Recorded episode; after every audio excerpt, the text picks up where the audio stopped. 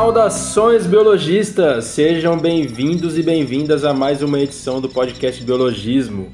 Você está ouvindo o episódio número 87 e hoje é uma conversa meio filosófica sobre biologia, sobre a vida, sobre biodiversidade, tudo que desenrolar dessa conversa aí. A gente tá. Talvez você esteja percebendo uma diferença no áudio, porque pela primeira vez em mais de três anos nós estamos gravando um episódio presencialmente, sem ser de forma virtual como a gente estava acostumado, e com um convidado que foi o último convidado a gravar presencialmente com a gente. Lá em 2020, um pouquinho antes de começar a pandemia, né? Nosso professor, que daqui a pouquinho a gente já vai passar a voz para ele aqui. Meu nome é Flávio, eu sou biólogo e apresentador desta brincadeira e além do nosso convidado, tô junto da minha querida amiga Dona Susan. Oi, gente! eu sou a Susan Cunha, bióloga, entomóloga Hoje eu tô super feliz e super nervosa com a conversa de hoje, que é com um convidado super especial pra gente, que marcou muito a nossa trajetória, né, dentro da ciência, dentro da biologia, e é um inspirador pra gente também. Então, essa conversa tá prometendo muito, né, Flávio? Isso aí, segura essa pressão aí, então. Segura. Bom, galera, antes da gente partir para nossa conversa, é, eu peço para você que está ouvindo, antes da gente, a gente pede geralmente isso no fim do episódio, eu vou pedir no começo para ver se faz uma diferença. É, mas a gente sempre deixa uma pergunta aí no, no, no episódio para você comentar o que, que você está achando do episódio. Então manda seu feedback aí para a gente, seja na, nas, nas redes sociais, no nosso e-mail, que é o biologismo.podcast.gmail.com ou aí na caixinha de perguntas do agregador do podcast. Bom, então vamos lá, né? Vamos aproveitar eu de novo, como sempre. A gente gostaria de convidar você que está nos ouvindo pela primeira vez ou que já nos acompanha por aqui, mas que não nos acompanha nas redes, nas redes sociais. Aproveita para conhecer o nosso trabalho lá também. A gente está em tudo quanto é canto, nem lembro de tanta coisa, tanto lugar. Instagram, Facebook, YouTube, TikTok. TikTok Freds. Eu nem sei falar isso. O que mais? Acho que só, Twitter, mas o Twitter tá muito parado. Twitter, então... enfim, tem bastante coisa, bastante conteúdo por lá. É só acompanhar a gente que a gente tem conteúdos diários principalmente Instagram e Facebook. Conteúdo leve, basiquinho, mas super interessante sobre o mundo da biologia, meio ambiente, ciência, enfim. É bem bacana, então nos prestigie por lá também. É só procurar por arroba biologismo em cada uma dessas redes. É isso aí.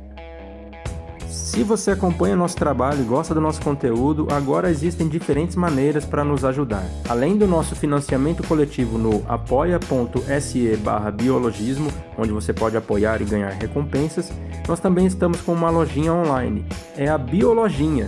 Lá você vai encontrar produtos para fã nenhum de biologia botar defeito.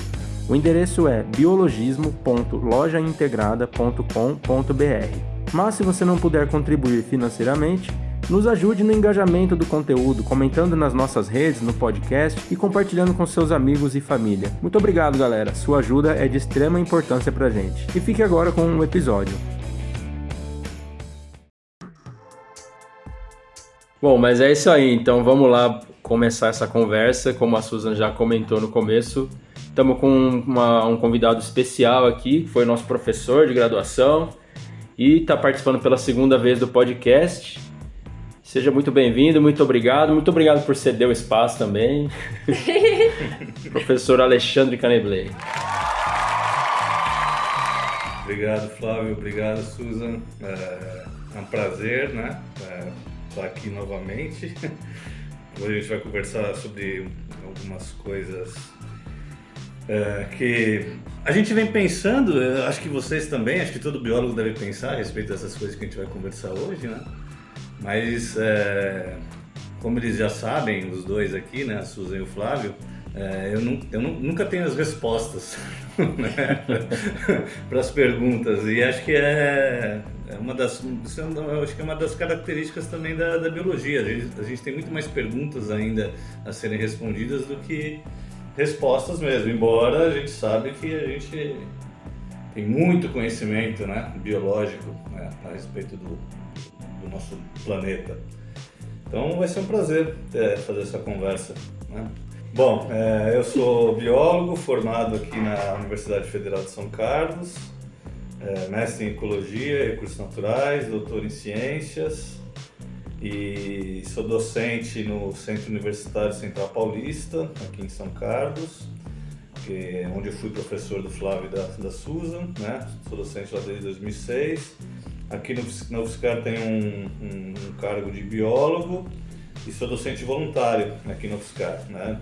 Trabalhando principalmente junto aos cursos de gestão ambiental e ciências biológicas. Na minha atividade é, profissional, eu faço pesquisa é, sobre peixes de água doce, sobre composição, distribuição, é, tem alguma coisa publicada em taxonomia, é isso que a gente trabalha aqui. Né? Maravilha. É, o episódio que o Alexandre participou foi o 6. Episódio número 6, está disponível nas plataformas aí para quem quiser ouvir. A gente conversou sobre peixes, sobre. Naquele longínquo 2020. É, exatamente. Né? Foi uma quarta-feira de cinzas. Foi mesmo. Eles aproveitaram bem, porque depois disso. É, pois é. pois é, entrou a pandemia. Mas vamos lá, vamos tentar então entrar nessa conversa aí. Ver se a gente consegue acompanhar. e para dar o pontapé inicial, vou começar de uma maneira bem abujanra, devolvendo a pergunta que o Alexandre fazia pra gente nas aulas, que é o que é vida? o que é vida? Né? Começa, é, começou bem. É, para um podcast de biologia, a gente podia é, talvez tentar dar uma resposta biológica, científica, né? Uhum. É, e a, a, gente, a gente vem ao longo do tempo tentando desvendar né, essa questão do, do que é vida. A gente já tem muitos elementos que permitem a gente caracterizar né, o que, que é um, um ser vivo, por exemplo, uhum. né, e fazer uma distinção entre os seres vivos e os objetos inanimados.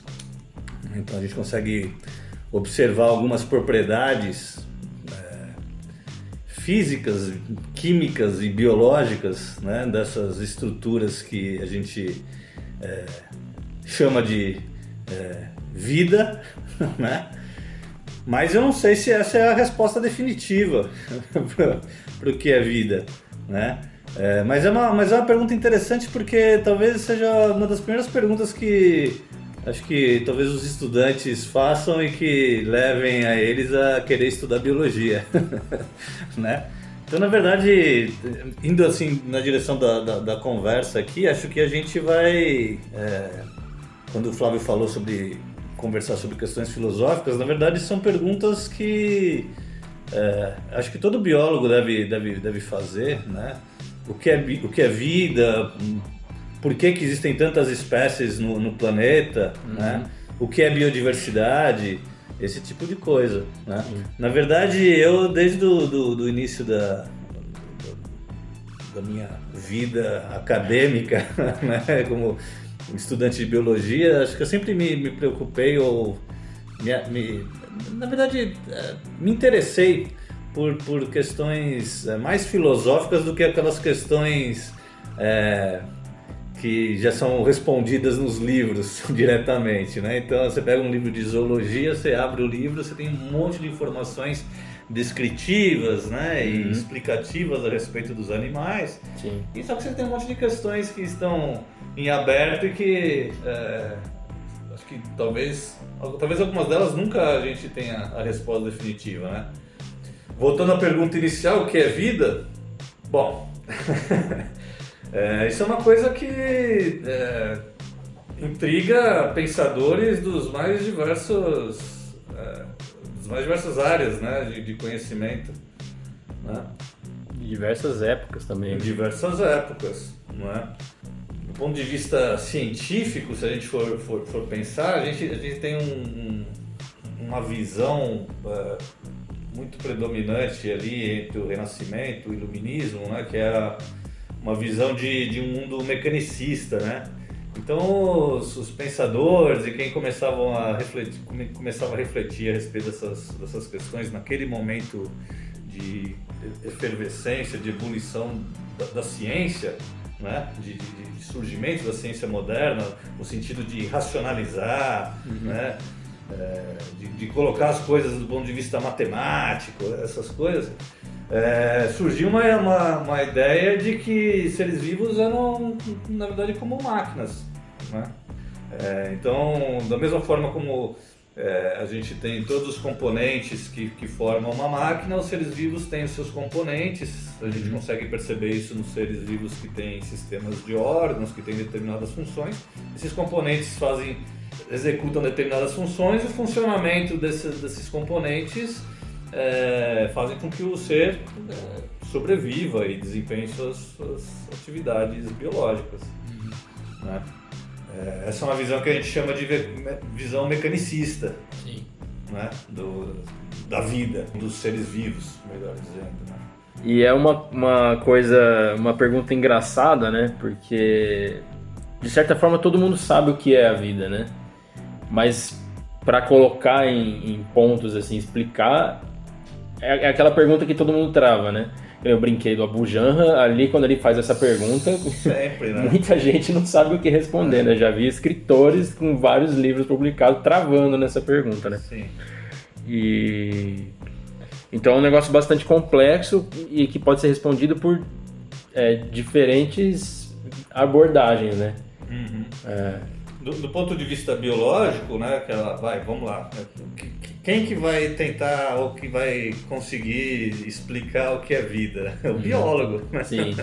ou deveria. Né? Não sei se consegue, né? Mas é, a partir dessa visão mecanicista, então pensa-se assim, ó, os, os, os, organismos eles funcionam como máquinas, né? Só que não, a gente não consegue desmembrar um organismo nas suas partes para a gente conseguir entender perfeitamente como é que essas máquinas funcionam, embora a gente tenha todo o desenvolvimento de uma ciência reducionista, quando você vai trabalhar, você vai olhar a célula, você vai olhar os tecidos, você vai olhar os órgãos, né? Esse tipo de coisa essa visão mecanicista ela não explica como é que os seres vivos se, se, desenvolvem, como é que ocorrem as mudanças ao longo do desenvolvimento de um ser vivo, como é que eles se reproduzem. Uhum. Né? Se fosse assim, a gente conseguiria construir seres vivos facilmente. Em laboratório. Né? Em laboratório. Conseguiria, por exemplo, é, sintetizar organismos vivos, sintetizar a vida. Né? Isso a gente ainda não consegue. Uhum. Né? É, tem laboratórios que tentam fazer isso, o pessoal está tá, tá se debruçando muito usando é, simulações computacionais para ver se conseguem emer fazer emergir sistemas complexos a partir de, de, de reações de, químicas. de componentes simples. Né? Então, tem uma, fase, uma parte que é a parte computacional de simulação e tem uma parte que é realmente a parte de, do laboratório úmido, das reações químicas. Né? Uhum. E não se consegue. É, você, por, mais, por mais que você coloque aminoácidos, faça uma, uma série de adicionais para tentar produzir células vivas que se perpetuem, isso não, não, não se consegue, né?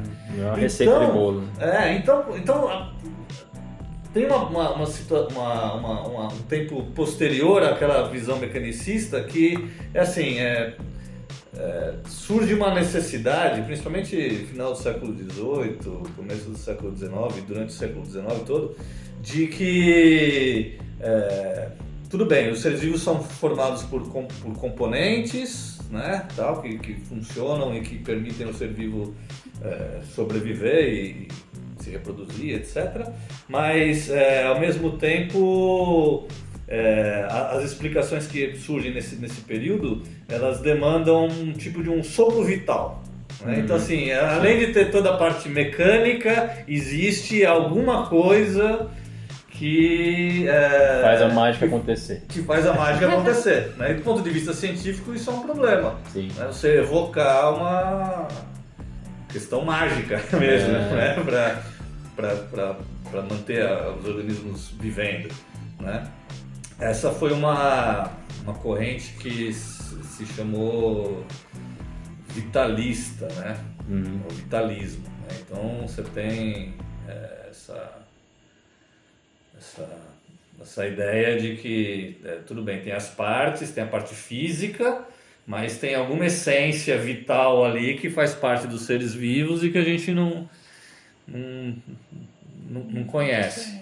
Né? Aí, século XIX, começa a aparecer uma série de, de, de, de novos, eh, novas descobertas em relação à vida, as formas de vida, né? Sim. A questão dos, da pesquisa, né? Ou intensificadas do, dos naturalistas no Novo Mundo, né? Numa perspectiva já científica, né? Porque o pessoal che chegou aqui na, na, na América no final do século XV, começo do século XVI, 1400 e pouco, 1490, 1500, né? Inclusive, o pessoal fala que os portugueses chegaram aqui no, no Brasil antes de 1500, né? Hum. Mas tinha um acordo para não falar nada para o pessoal não descobrir ah, tá. e invadir, né? É, essa história está sendo contada atualmente.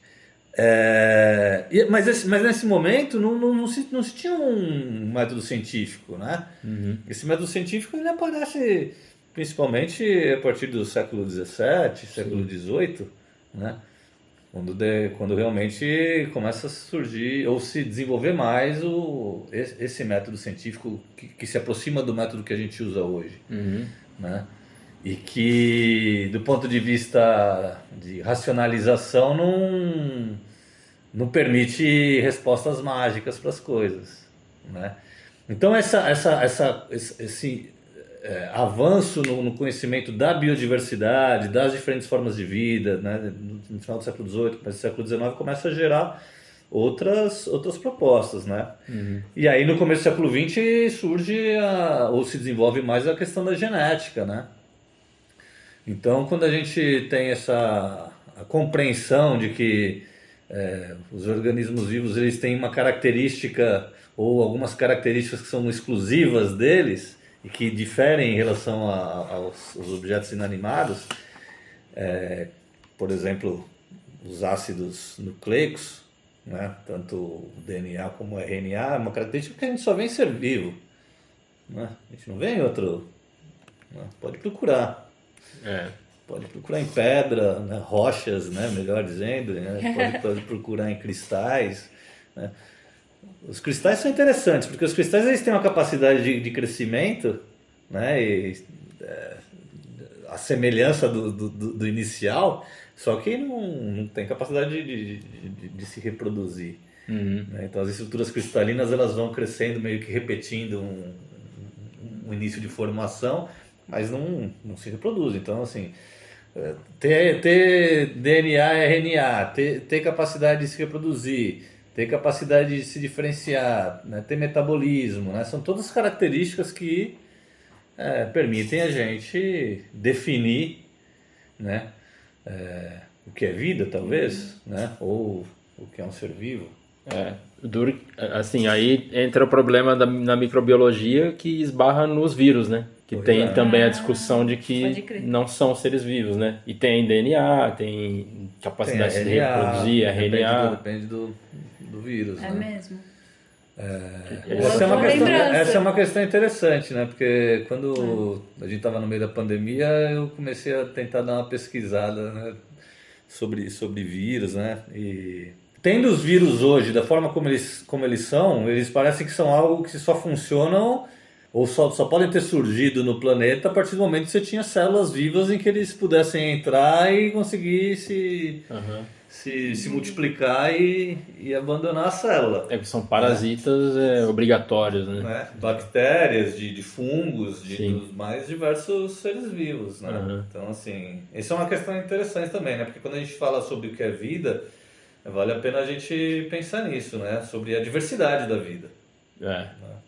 Sobre o que é biodiversidade e tentar entender como que essas várias formas de vida é, surgiram e se desenvolveram.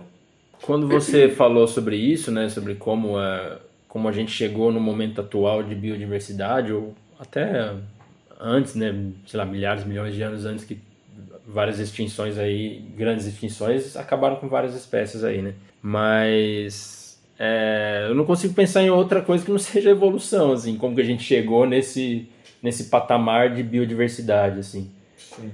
E na biologia é difícil também, né? Fugir da evolução, né? Em qualquer área a gente vai sempre esbarrar nela, né? É, essa é, uma, é, a, é a visão que o biólogo tem da, da biodiversidade, né? É. E aquela frase lá, o que é? Do, Nada do, do, faz sentido, É, do a não ser a luz da né? evolução. uma coisa É. assim. Na biologia nada faz sentido É. se não for a luz da evolução.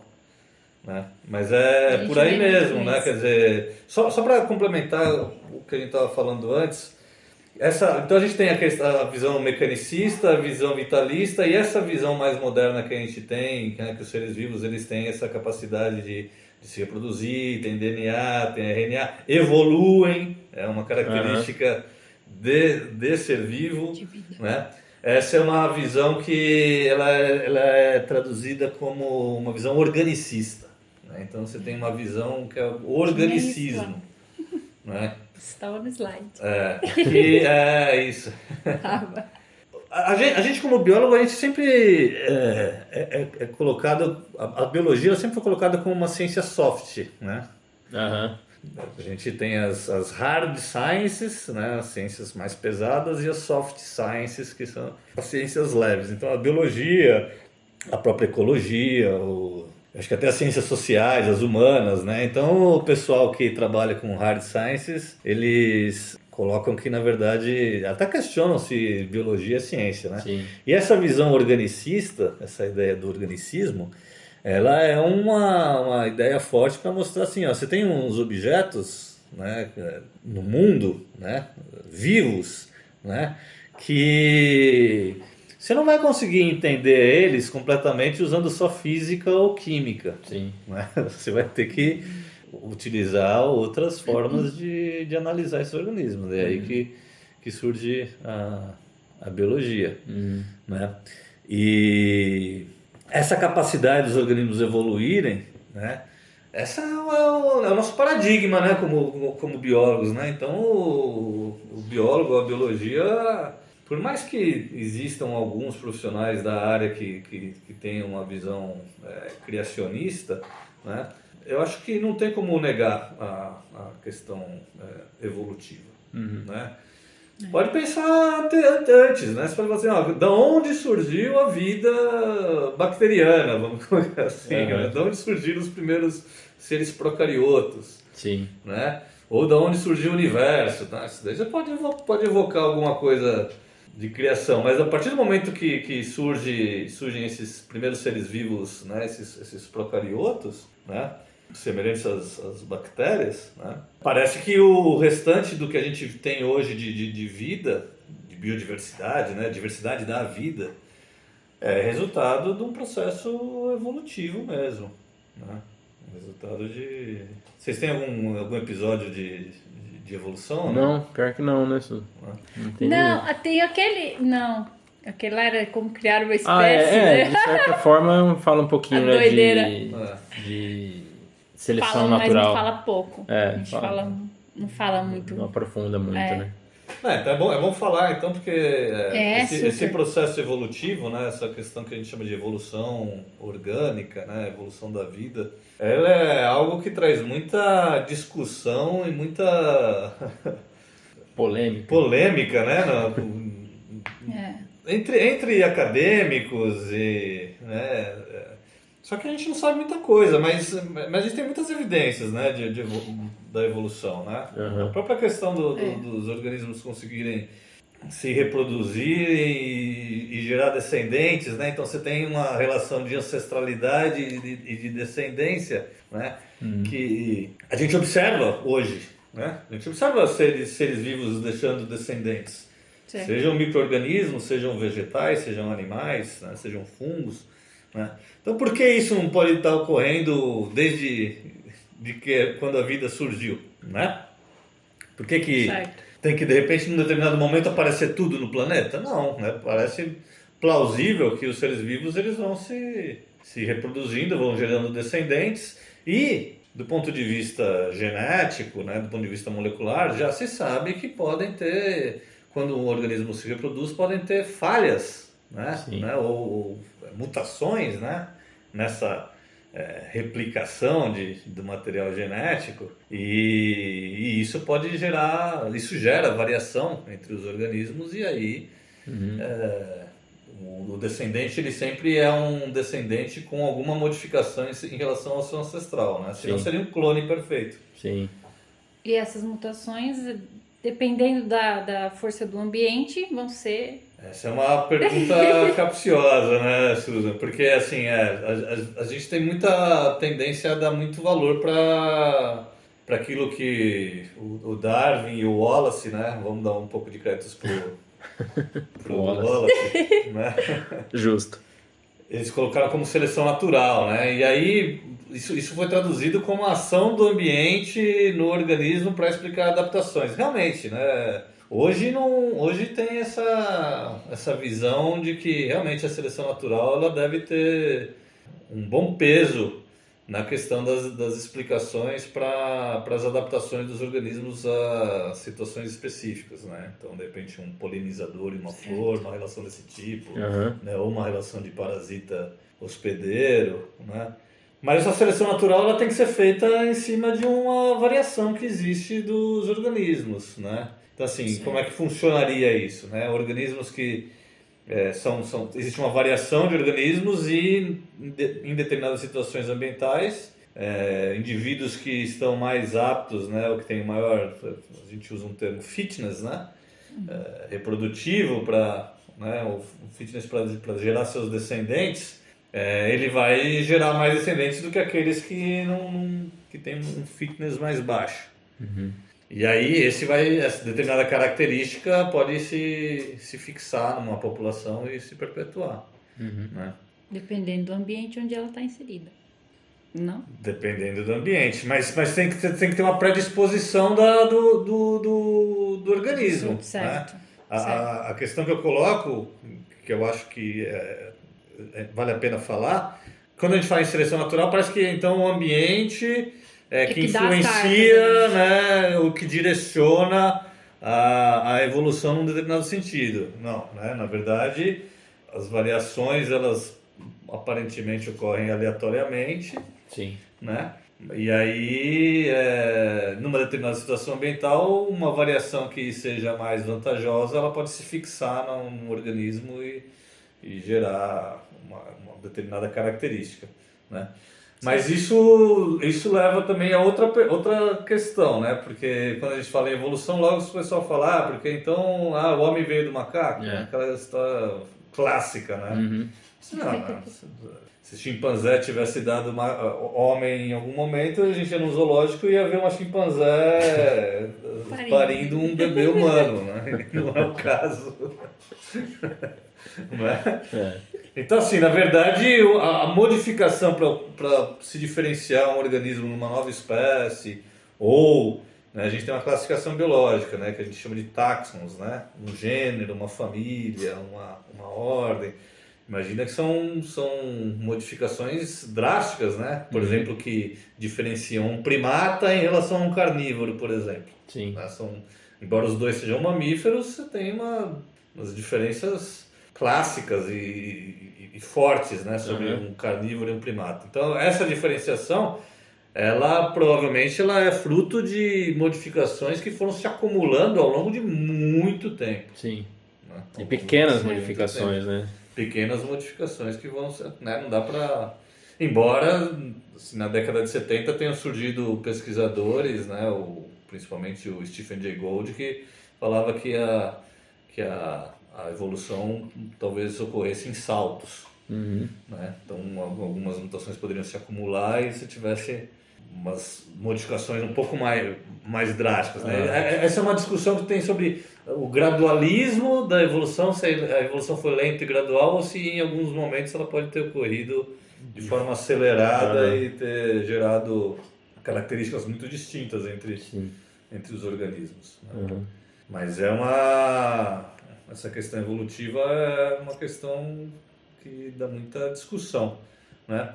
E a gente, como biólogo, a gente tem que a biodiversidade, né, é, atualmente, ela é fruto de diversificação de um processo evolutivo a partir de um único ancestral comum que era um organismo procarionte semelhante a uma bactéria, né? Uhum. Ou uma arqueobactéria. Hoje, né, na, na classificação biológica, você tem um... Não são só aqueles cinco reinos clássicos, né? Do, do Whittaker, né? De, eu vi um reino diferente lá, que eu ia até perguntar lá no, no slide, você viu? né, de Mo- Monera, Não Protista, conheço aquele Fungi, reino, gente. é, Era com C. Cri. Planta e Animalia. né? Mas tinha outro. Tinha outro reino lá estranho. Tem a- os arqueobactérias agora, né? Não, mas era outro nome. Depois eu vou olhar lá no. Gente, que Tem será que é uma. é, na verdade, o pessoal agora faz um. É uma, uma proposta de uma classificação. São, são dois impérios. Ah, eu vi isso né? seu. Um chama Eucária, que daí são, é o império dos eucariotos. O outro chama. É, eu vi a questão dos impérios. Nossa, como, como muda, né? É muito É, dinâmica é. essa. É, isso é interessante, né? É bom, é bom apontar essa questão da, da dinâmica da classificação, né? Porque Uhum. parece que a classificação e a taxonomia são ciências estanque, né? Né? Então você vai lá dar nome para os organismos, ah, aquele nome batizou, Acabou. ele vai ter Já aquele nome era. pro resto da vida, Uhum. né? Ah, a gente sofre muito com isso. Quando na verdade a gente Mudança. muda, né? Muito É. isso daí. De acordo com Com a, com a vai o que o conhecimento conhecimento vai. sendo adquirido sobre Isso, determinada espécie. exatamente. As relações entre os Características, organismos, né? Uhum. Esse tipo de coisa. E a questão genética também agora Ah, atua sim. muito, né? Às vezes, morfologicamente, um um animal é, é classificado num grupo e aí não é exatamente daquilo você analisando geneticamente e tal, ele, ele acaba indo para outro grupo, assim, né? É, é, é isso que ele está falando, né? A classificação da. Quer dizer, você, você pegar um mundo de, de, de, de, de organismos, né? A gente tem aí é, estimativas de alguns milhões de espécies, né? Você pegar esse mundo de organismos e tentar é, entender esse, essa, essa biodiversidade, né? Ela exige que, que, que isso seja organizado, né? Então, quando a gente faz classificação biológica, a gente tenta organizar isso, né? Tentar organizar, inicialmente, lá na época do Linneu, né? Quem é mais parente de quem, quem é, é mais parecido com quem, Aham. né? É, sem uma visão evo, evo- evolutiva, né? No século no final do século XVIII ou metade do século XVIII, quando surge aquela classificação clássica, estavam começando a surgir as ideias a respeito de evolução, né? Aquela era uma, era uma visão, né? Então quem é mais parecido com quem? Então eu vou agrupar os organismos e vou fazer a classificação de acordo com as com as suas semelhanças Uhum, Era uma coisa morfológica mesmo. morfológica, independente se, se, se tem algum parentesco do ponto de vista evolutivo ou não. Né? Claro que se a gente pegar organismos que são mais semelhantes entre si, provavelmente esse, esse parentesco ali vai estar presente, mas tem algumas situações que enganam. Sim. Né? Então você pega, por exemplo, você pode colocar de repente golfinho e tubarão como dois, dois organismos que pertencem ao mesmo É. grupo, porque É. eles são aquáticos, marinhos e têm o corpo fusiforme. Sim. Né? Sendo É, que na verdade um é mamífero e outro é um peixe cartilaginoso. Um lagarto e uma salamandra. Um galagarto e uma salamandra. Né? É. Por causa da- do, do- do formato do corpo, porque tem quatro pernas, uma cauda, É. né? é vertebrado, então Uhum. eu vou colocar eles, né? E quando a você vai analisar, você percebe que as salamandras ela tem muito mais relação de parentesco com os, com os sapos, Sapos. rãs, pererecas, né? Do que com os do que com os répteis, com os lagartos, né? Uhum. Répteis hoje é inclusive um grupo que do ponto de vista de classificação não, não se sustenta. Por que que não se sustenta? Vou pegar aquela a pergunta a respeito da genética, né? Então, o que acontece? No início você só fazia a classificação ou baseava a classificação com, com base na, no estudo da morfologia, né? O estudo da forma, né? Do- do- das estruturas do organismo. Sim. E com o advento da genética e com o desenvolvimento das técnicas de, de- de análise molecular, sequenciamento genético, né? É, você tem uma outra ferramenta que você pode comparar também essas sequências entre os organismos, né? Então, de repente, quando você falou assim, ah, às vezes você faz uma análise genética e você percebe que dois organismos que eram agrupados, né, colocados dentro de um sistema de classificação como, pare... como próximos, eles não são. Ou organismos que eram colocados como muito distantes, eles são próximos, né? Uhum. Então é por quê? Porque de repente você faz uma análise genética e as análises levam a esse tipo de, de situação. Você consegue separar ou agrupar os organismos. O fato é que, na verdade, o que você vai fazendo é que você vai acumulando informações. Então, se agora você tem informação morfológica, informação genética, né? E se as duas informações é, convergirem para uma mesma situação, maravilha, parece que você está desvendando o, o, problema, né? Agora, se as, as informações elas não convergirem, né? Então você tem que continuar fazendo análise. Isso faz parte da ciência. Né? É assim. Se, se, é bom a gente colocar isso, né? porque é, pensando já nessa questão da, filosófica da ciência, né? às, vezes as pessoas acham que a ciência ela vai ter a resposta para tudo e, e, colocam como se fosse verdade absoluta. Uhum. Né? E a gente, durante a pandemia, ficou com muita discussão, né? O que é, ciência, o que é científico, o que não é científico. Ah, essas, essa baita salada, né?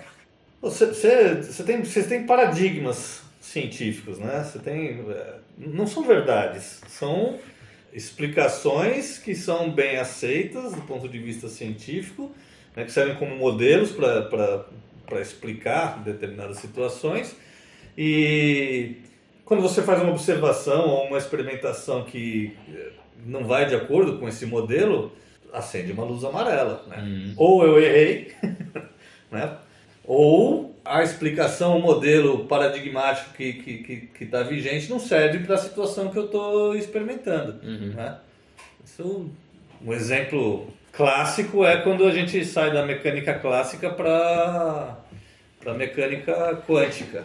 Né? Quer dizer, até o começo do século XX, né, se pensava é que a, a, mecânica clássica newtoniana explicava muito bem os objetos, a forma como as, as estruturas físicas né, se comportam. Né? E funciona mesmo, desde que o objeto tenha um determinado volume, né? seja um objeto grande. Né? Uhum. Quando você vai para situações mais é, refinadas, micro, nano, né? aí não funciona muito bem. Então aquele paradigma, aquele paradigma mecanicista clássico do Newton não serve para explicar as observações que eram feitas com, com os tubos dos raios catódicos e depois outras ah, situações. Né? Uhum. E aí surgiu a ideia de fazer uma. Surgiu a ideia não, né? É, surge a mecânica quântica, quântica né? para explicar como é que a, a matéria se comporta numa escala imperceptível para a gente. Uhum. Né? O fato é que, na verdade, ela influencia tudo também, inclusive seres vivos. Né? Uhum. Hoje tem uma linha de pesquisa que é estudar, fazer associação entre a mecânica quântica e, e às vezes, estudar a influência disso no comportamento de organismos, no, no metabolismo de determinados organismos. Existe uma é uma interface entre biologia e física que está em franco desenvolvimento. Uhum.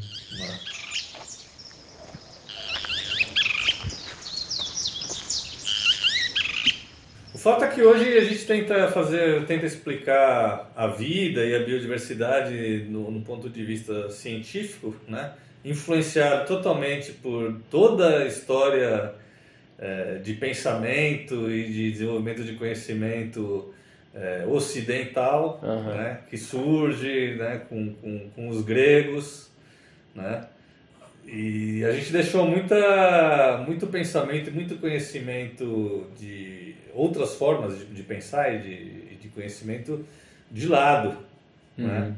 Então a gente tem algumas visões hoje sobre a vida que não são visões científicas, uhum. né? são visões é, de de filosofias mesmo. Você vai na filosofia oriental, você vai na filosofia africana, vai na filosofia é, indígena na, nas Américas, né? Você tem muito a ideia de que é, tudo está relacionado, né? Então é o todo, né? E principalmente pegar, pegar o pensamento dos índios, né? dos indígenas americanos, né? do pensamento ameríndio, tudo na natureza, na verdade, são. É, vou usar um termo aqui, não é bem o termo que eles usam, mas são gentes, né? São, são, É. são, Uhum. são pessoas, né? Então Uhum. você tem uma, uma visão que coloca a gente dentro da natureza. É, pois é, a gente tinha comentado um pouco antes. Né? É, É, real. tem, tem, tem essa questão, né? Que a gente já comentou alguns episódios para trás, vários episódios para trás. O Ribas sempre falava isso, né? Que o ser humano tem essa mania de se colocar fora. Esse lance do, do ser humano no centro do universo e tal, de achar que né, a Terra era o centro do universo e o ser humano era o centro de, de tudo, né? Uhum. E talvez seja uma coisa antiga, mas ainda hoje, né, muita gente se ofende se você disser que a pessoa é um animal, né, que nós somos animais, né? Às e vezes é- nem sabe mesmo. É, ou, ou Não nem sabe sabe, mesmo. ou nem sabe. A gente vê muito disso lá, no- É, às vezes nas nossas postagens. Hum. Que muitas vezes essa noção de que a gente faz parte não é nem essa questão, né? A pessoa não se coloca ali como. É, se vê como algo Algo fora da natureza. né? Isso, e isso, isso superior. é, é- é complicado, né? É Porque essa visão da, do homem separado né, da, da natureza também é uma visão que, que se- se desenvolve ou se é, intensifica mais ainda com o advento da ciência. Isso é interessante. Né? É, tem uma corrente filosófica dos positivistas né, também, do começo do século XIX, que era a ideia de que é, a ciência ela vai dar resposta para tudo, né? para todas as questões humanas e não humanas, né? a ciência vai resolver. Né? Então, o- co- colocando na verdade como essa essa capacidade de, de raciocínio e a razão, né? já celebrada né, por, pelo Descartes, né, bem antes, né, aquela ideia do penso logo existo e tal, né, que é realmente ter uma visão, quando a gente fala de visão cartesiana, né, racional sobre a coisa, a ideia dos positivistas é que, que esse racionalismo ele fosse é, ser responsável pela resolução de todos os nossos problemas né, e todas as nossas questões, e não é. Né? Se passam aí mais de 200 anos e a gente continua com os mesmos problemas de sempre, né? Problema de alimentar todos os seres humanos, né? Tentar conviver de maneira mais harmônica entre si em relação à natureza, né? É, então essa questão de, de colocar o ser humano como é, algo separado, ela é muito complicada, porque ela denota uma ideia de dominância é do ser humano em relação à natureza. Aham. É, Às vezes até uma coisa é, arquitetada, proposital, assim, para ter aquela coisa de, de que a natureza tá aí para nos servir mesmo, né? Tipo, é, somos os seres superiores que dominaram todo o planeta e tá aí pro, pro nosso pro nosso usufruto aí para o que a gente precisar, né? Utilizar a natureza e tal. Tem, tem esse perigo também dessa Eu, eu acho que se a gente. só importam se servir pra alguma coisa. É, né? exato, Se- tem muito disso, né, de fornecer utilidade, um benefício né? pra gente isso, se É, for a útil. natureza ou as coisas que estão na natureza só, só, Servem se houver só são utilidade. importantes se servirem para alguma coisa útil, Útil, para o ser humano, né? né? Ou que É seja benéfico. utilitarista Isso, exatamente. da, da natureza. Né? Eu tenho até um exemplo bobo sobre isso, mas quando a gente fazia aquelas é, FERP, é, aí sempre aparecia alguns alunos, tinha uns animais mais diferentões lá e tal, um pepino do mar, por exemplo. Aí a pessoa olhava e falava, o que, que é isso? Aí explicava, não, é um animal, assim, assado e tal. E pra que que serve? Ah, essa é a Era uma das pergunta. primeiras perguntas, assim, pra que que serve esse bicho? Eu falei, Pra que que serve você? Pra que que serve a gente, né? É uma, é uma pergunta meio, né? É, Não, É porque a não visão, pessoa basta- não viu não aquele pepino existir. como sendo benéfico ou útil pra ele em alguma instância. Então, Uhum. pra que que serve? Não É. basta existir. Né? É, Você tem que existir para alguma. Um propósito. É, algum propósito. Exato. Né? Que não sirva. É. Quando É, na verdade Porque um propósito somente não basta. É. É, não pode ser um propósito em si. Não. Não, pode ser só, ó, eu existo e pronto, me respeite, né? Imagina, o pessoal ah, fala dos mosquitos, né? Pra que, que serve É. o mosquito? Só porque o mosquito traz doenças, a gente sabe o problema que a gente tem de saúde pública com várias doenças que são transmitidas Uhum. por esses organismos. Então, o coitado do mosquito sempre tá na roda, né? Ah, Pra que que serve o mosquito? O mosquito não tem importância pra nada. É, É, o primeiro exemplo que a gente sempre vê, né? E quando você responde, o cara uma pessoa dessa pergunta, para que serve esse bicho? E você dá uma resposta ecológica, não, esse bicho tem uma função ecológica importante, sei lá, os besouros, por exemplo, são super importantes, né, tal. Não serve, né, a resposta. Tipo, ah, É, então não serve pra nada. realmente, é, meio parece isso, que não né? convence a pessoa de que... Porque tem que ter essa Sim, tem que ter essa ligação com o útil, com a gente, né, com É. o ser humano, ter utilidade pra gente. né? E isso é um problema. É. com né? certeza. Porque, porque se, se a gente fizer uma pesquisa, é, uma grande pesquisa, acho que a gente vai ver que a maior parte da humanidade deve pensar assim. É, Né? Uhum. Até porque a maior parte da humanidade está vivendo em grandes em centros urbanos. sim. Né? Então você tem uma situação de Não tem- afastamento mesmo da- É. das pessoas em relação à natureza. Exato, físico, né? É. Não só, né? É, físico e consequentemente mental, né? É, Então as, as pessoas elas é, se afastam, algumas inclusive têm verdadeiro horror de, de, de, de, de ir, É.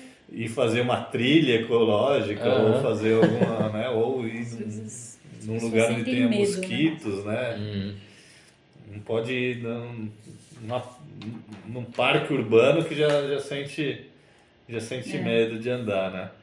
E isso é um problema porque esse afastamento em relação à, à natureza, ele dificulta a percepção da real dependência que a gente tem da Uhum. natureza, dos seres vivos, dos processos ecológicos ocorrendo nos ambientes naturais, seminaturais, que dão suporte para a nossa vida. exato. Então essa que é a grande questão que se coloca, na verdade, desde o final do século passado. E hoje a gente ouve falar pra caramba a respeito da necessidade de conservar a biodiversidade, da necessidade de, de se desenvolver de forma mais sustentável. Uhum.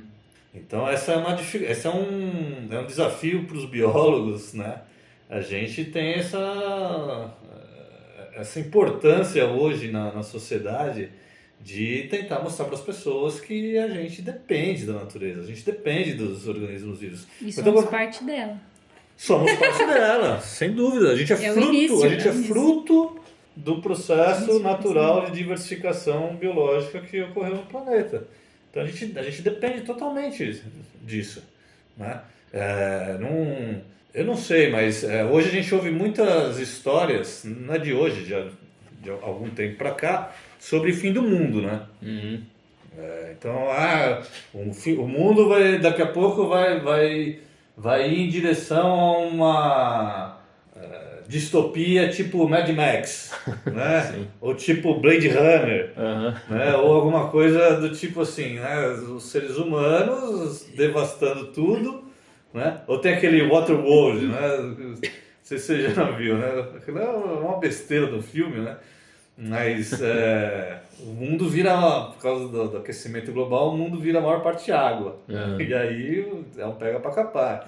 E os caras se, se pegando por causa de petróleo, né? Mad Max é assim, É. é, por causa de uma questão energética.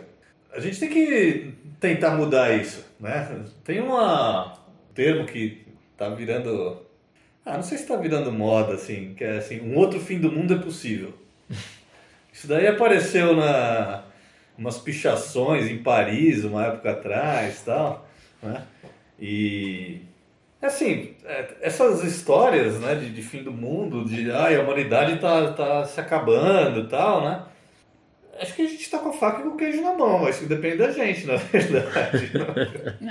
É. Porque você tem um baita conhecimento técnico, É. científico, humano, né? De, de, de, de como que são as relações humanas e você não conseguir resolver esses problemas que a gente tem, eu concordo que não são problemas fáceis, né? A questão energética é uma questão dificílima, né? Essa transição energética vai ter que ser feita e vai ser feita, né? Então, Uhum.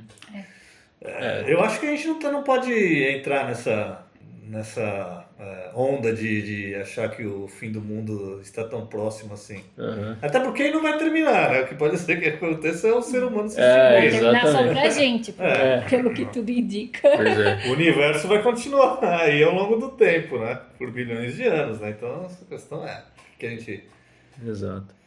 o que, que a gente pode fazer, né? O que, que a gente pode fazer hoje está colocado, né? A gente tem uma agenda ambiental.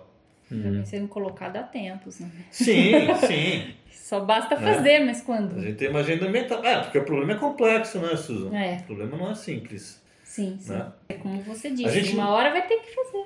Só- E tá fazendo. Eu, às vezes, eu vejo meio, metade do copo cheio, às vezes vejo metade do copo vazio, depende do- do- da forma como eu acordo. Se eu tô de bom humor ou não. Né?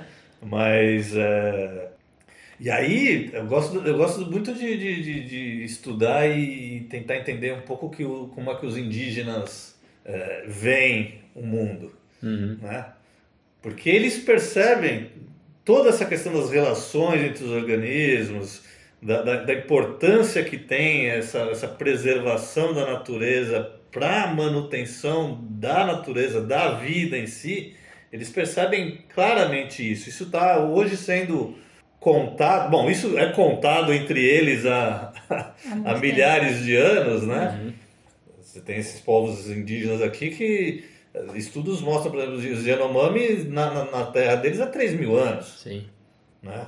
E outros povos indígenas ne- ne- nesse período aqui, né?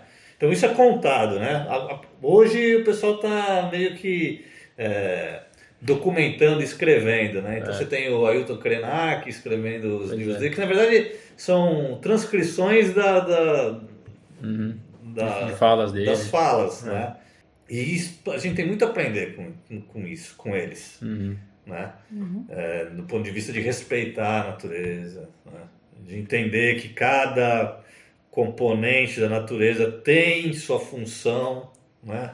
É, é, existe e, e tem que ser respeitada essa existência, independente do seu, do seu é, é, desejo, né?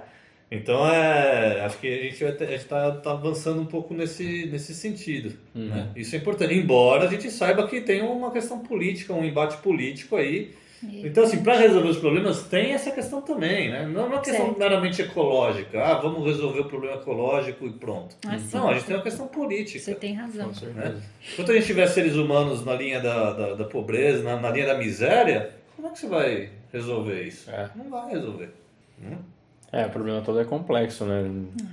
De, de problemas do meio ambiente não envolve só evitar que desmate uma área, né? Porque vai muito naquilo Eu- que o Pedro conversou com a gente sobre mangue, né? Que ele fala que muitas vezes os problemas ambientais não são só ambientais. Ele sempre gosta de falar que são socioambientais, porque não tem Socioambientais. como você é, desmembrar, né? Sim, as pessoas, porque na a verdade é um, sociedade problema ali. de, é um problema de demanda de, É. de, de recursos. É, é- é bem Ah, interessante a gente Então você ver isso. tem as pessoas demandando recursos, né? E é, indo em cima dos ambientes naturais e degradando os ambientes naturais e explorando a biodiversidade, causando é, causando declínio da biodiversidade, extinguindo espécies, né? Extinguindo organismos, né?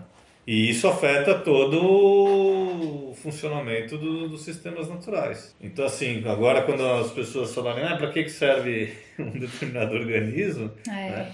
Serve para nossa sobrevivência, tá bom? Ou o que mais? O que mais você quer?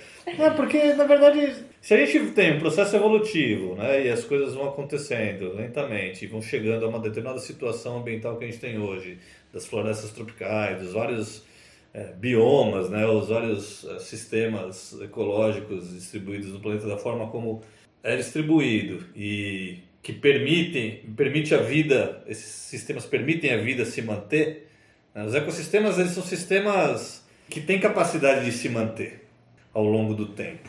Eles têm uma certa uma estabilidade né, ecológica, que não é um estado constante, é uma estabilidade dinâmica, mas é, ele só consegue se manter porque você tem as diversas relações ecológicas acontecendo ali entre os diversos organismos. Então você tem um Uhum. organismo que assimila energia luminosa e transforma isso em energia química, que são os vegetais. Você tem os organismos que vão se alimentar desses vegetais. Quando esses vegetais morrem ou quando alguns animais morrem, eles caem no, no, no, no solo e são decompostos por fungos, por bactérias, por outros micro-organismos que, e por outros animais também, né? São, são, servem de alimento, né? Uhum.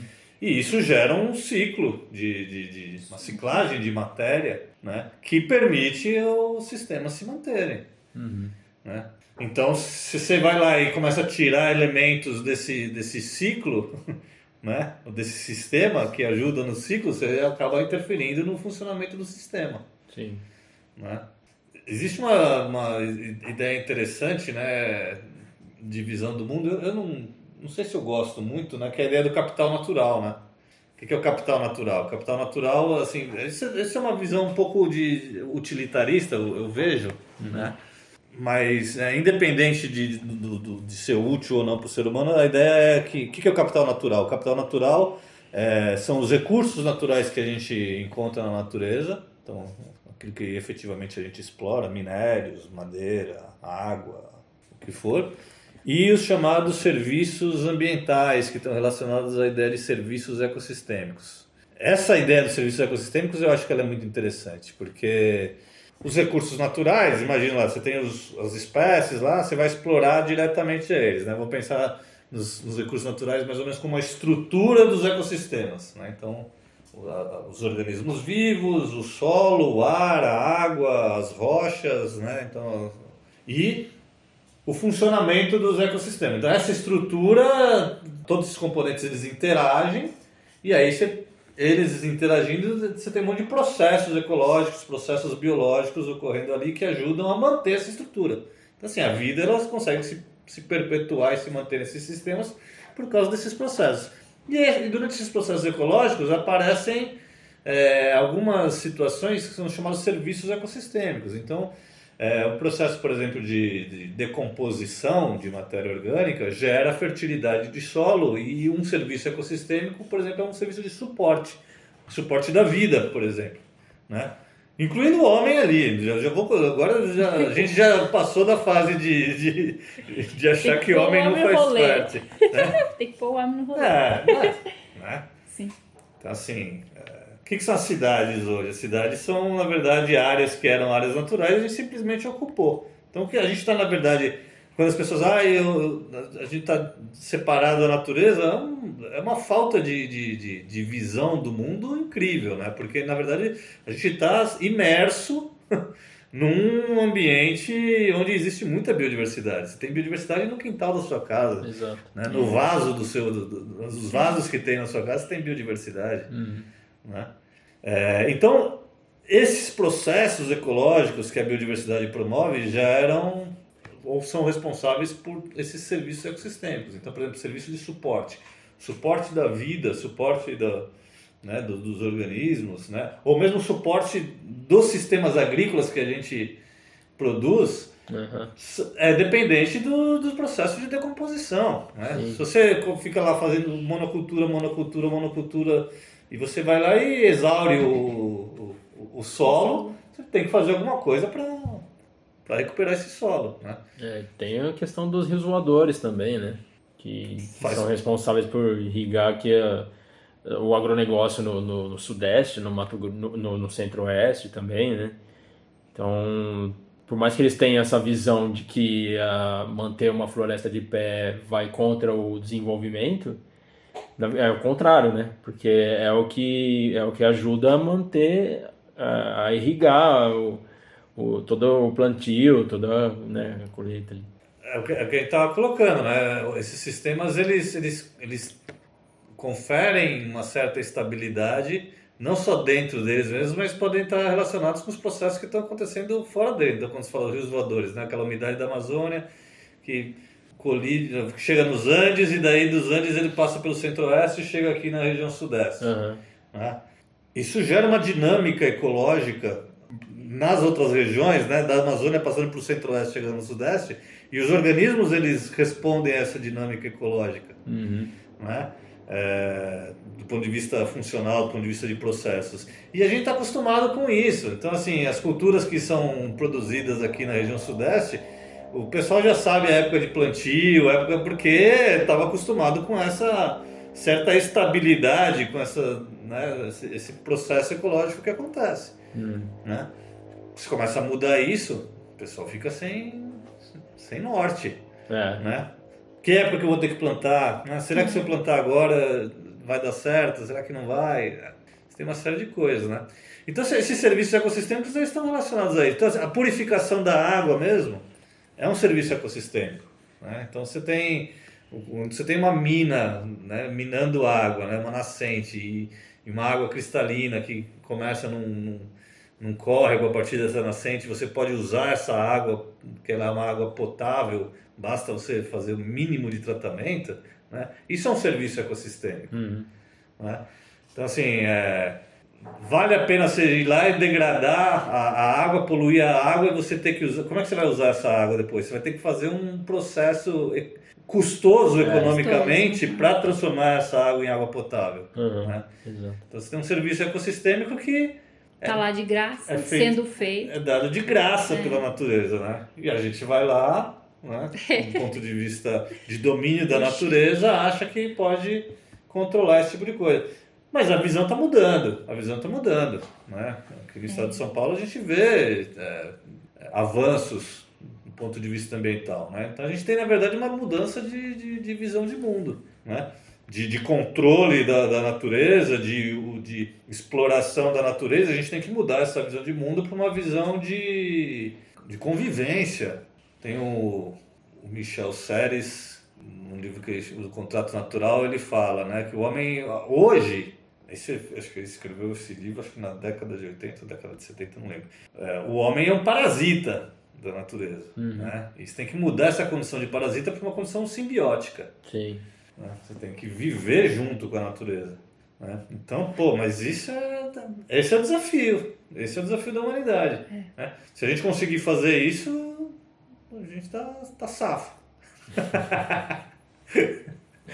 É, o, duro, o duro é a mudança de virar a chavinha de uma população que estava acostumada ao consumismo, ao, né, ao imediatismo. Eu acho que o consumo ele tem, ele tem duas questões. Uma, uma é consumo por necessidade. Sim. Né? Então, assim, você tem 8 bilhões de pessoas no mundo. Claro. Então, você tem uma demanda por, por, por recursos. Uhum. Né? Uma demanda por alimento. Não tem é jeito. Ah, Demanda é... energética. Uhum.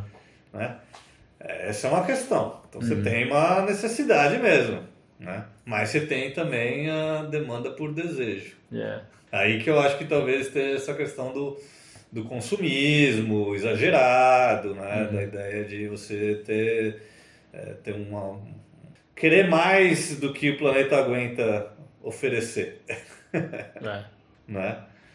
E, mas qual, qual, qual é a linha que separa né, a necessidade e o desejo? E a liberdade individual da- das É, pessoas de, de, de, de quererem consumir, de terem não sei quantos pares de sapato no armário, né? ou terem o, sempre o, o carro do ano ou o celular da, da última, última moda, é complicado.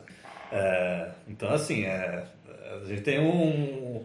A questão ambiental, acho que ela só se resolve se a gente resolver as, as questões econômicas do, do, do planeta, na verdade, né? Uhum. Você tem que diminuir a desigualdade social, É. né? E assim, e, e aí tem uma coisa importante: não vai dar para 8 bilhões de pessoas consumirem ou terem o mesmo estilo de vida dos mais ricos. É, Essa é uma questão. exato. Essa é uma questão evidente. Por quê? Porque o planeta não Não suporta. suporta a capacidade. Essa é a ideia, né? Da, da, da tal da capacidade de suporte. Então, assim, hoje, essa, a gente tem que ter essa ideia de que a gente depende da biodiversidade, a gente está imerso na biodiversidade, né? E acho que vale a pena a gente fazer um con- conceituar aqui o que que é biodiversidade, né? Porque quando a gente fala biodiversidade, as, as pessoas pensam na, nas espécies Uhum. né? Ah, são as espécies que tem no planeta, as diferentes espécies, né? E hoje a gente tem uma visão mais moderna, né? eh, Sobre a diversidade biológica, né? E que, na verdade, o, o termo biodiversidade, ele, ele, ele remete a isso, né? Sim. A ideia de que, na verdade, tudo bem, são as, as milhões de espécies que tem no planeta, fazem parte da biodiversidade, só que dentro de cada espécie você tem, a gente, a gente observa uma diversidade genética. Né? É simples, basta a gente entrar num, num ônibus, num coletivo, olhar as pessoas, a gente vai ver que existe uma diversidade uhum. é, genética, fenotípica de pessoas ali. Né? Então a biodiversidade, ela não é só as espécies. Então você, você entra num ônibus, você tem uma espécie, Exato. que é a espécie humana. Só que você tem, sei lá, 40 é, genótipos, 40 variações genéticas ali naquela dentro daquela espécie. Naquela espécie. Certo. Então a biodiversidade ela acaba sendo muito maior do que o número de espécies. A biodiversidade é o número de espécies, toda a diversidade genética que existe dentro das espécies e entre as espécies uhum. e a diversidade de ambientes que são formados a partir das interações entre essas várias espécies. Né? Também está dentro do conceito. Está dentro do conceito de biodiversidade. Então ele vai desde do, do, da genética até os ecossistemas. As pessoas às vezes têm, têm algumas ideias a respeito de, de, de Amazônia, de Mata Atlântica, de Cerrado, que é tentar ver esses, esses chamados biomas, né? Ver esses biomas como homogêneos. Uhum. Né? Então o Cerrado ele é todo homogêneo. A Amazônia, você sobrevoa a Amazônia, você vê aquele tapete verde e parece que é homogêneo. E não é diferentes áreas, diferentes locais dentro desses biomas têm espécies diferentes, interações ecológicas diferentes. Então é uma diversidade biológica, né, ou uma biodiversidade que faz parte dos ecossistemas. Né? A Mata Atlântica do Nordeste é diferente da Mata Atlântica de Santa Catarina. Uhum. Né? É, é um bioma que corta o país inteiro, né? E no bioma você tem, no bioma você tem manguezal, Uhum. Dentro do bioma você tem manguezal, você tem restinga e você tem a, a floresta semidecidual também. Sim. Né? Então, é, são, são, são fisionomias vegetais totalmente diferentes dentro de um mesmo bioma. Uhum. É, né? tem uma característica geral como bioma, mas tem muitas, muitas diferenças. Muitas ali. diferenças. Né? Tem diversidade dentro é, dos biomas. Né? Exatamente. Então a biodiversidade ela tem que ser vista dessa maneira hoje. Uhum. Né? numa perspectiva moderna. É assim que os biólogos veem. Né? E sendo resultado do processo evolutivo. Sempre, sempre. Né? Então a gente tem toda uma questão de. Por exemplo, Mata Atlântica e Floresta Amazônica são duas florestas tropicais, né? Uhum. E a gente tem outras florestas tropicais em outras partes do mundo. Né? Tem na, na, África, no Congo, tem na, na Ásia, na né? Indonésia. Na Indonésia e tal são fisionomias vegetais semelhantes uhum. do ponto de vista estrutural, né? mas cuja composição em termos de espécies são totalmente diferentes. Totalmente diferentes. Totalmente diferentes. É, às vezes você bate o olho até uhum. numa. Se você jogar um rainforest no, no Google, por exemplo, vai aparecer uma, uma floresta da, da Malásia, sei lá, da Indonésia, que parece como uma floresta brasileira, mas de fato a, uma composição, composição de, espécies, de fauna, de, por de, exemplo. De, espécies faunísticas, de vegetais, é totalmente diferente. Então, na verdade, você tem é, organismos que são mais ou menos parecidos ah. superficialmente, mas que do ponto de vista evolutivo são muito distantes. São famílias diferentes, são grupos. Pois é. Aquelas diferentes. aves do paraíso, acho que é floresta tropical também, são aves totalmente diferentes do que a gente tem aqui no Brasil. Né? Uhum. Né? As coisas meio espetaculosas. Mas que, devem, mas que devem ter suas funções ecológicas parecidas com o que alguns organismos aqui. fazem aqui. Exato. Né? Para manter o ecossistema lá. Para manter o ecossistema. Pra, né? Certo. Manter a vida. Manter a vida. Manter a vida. Uhum.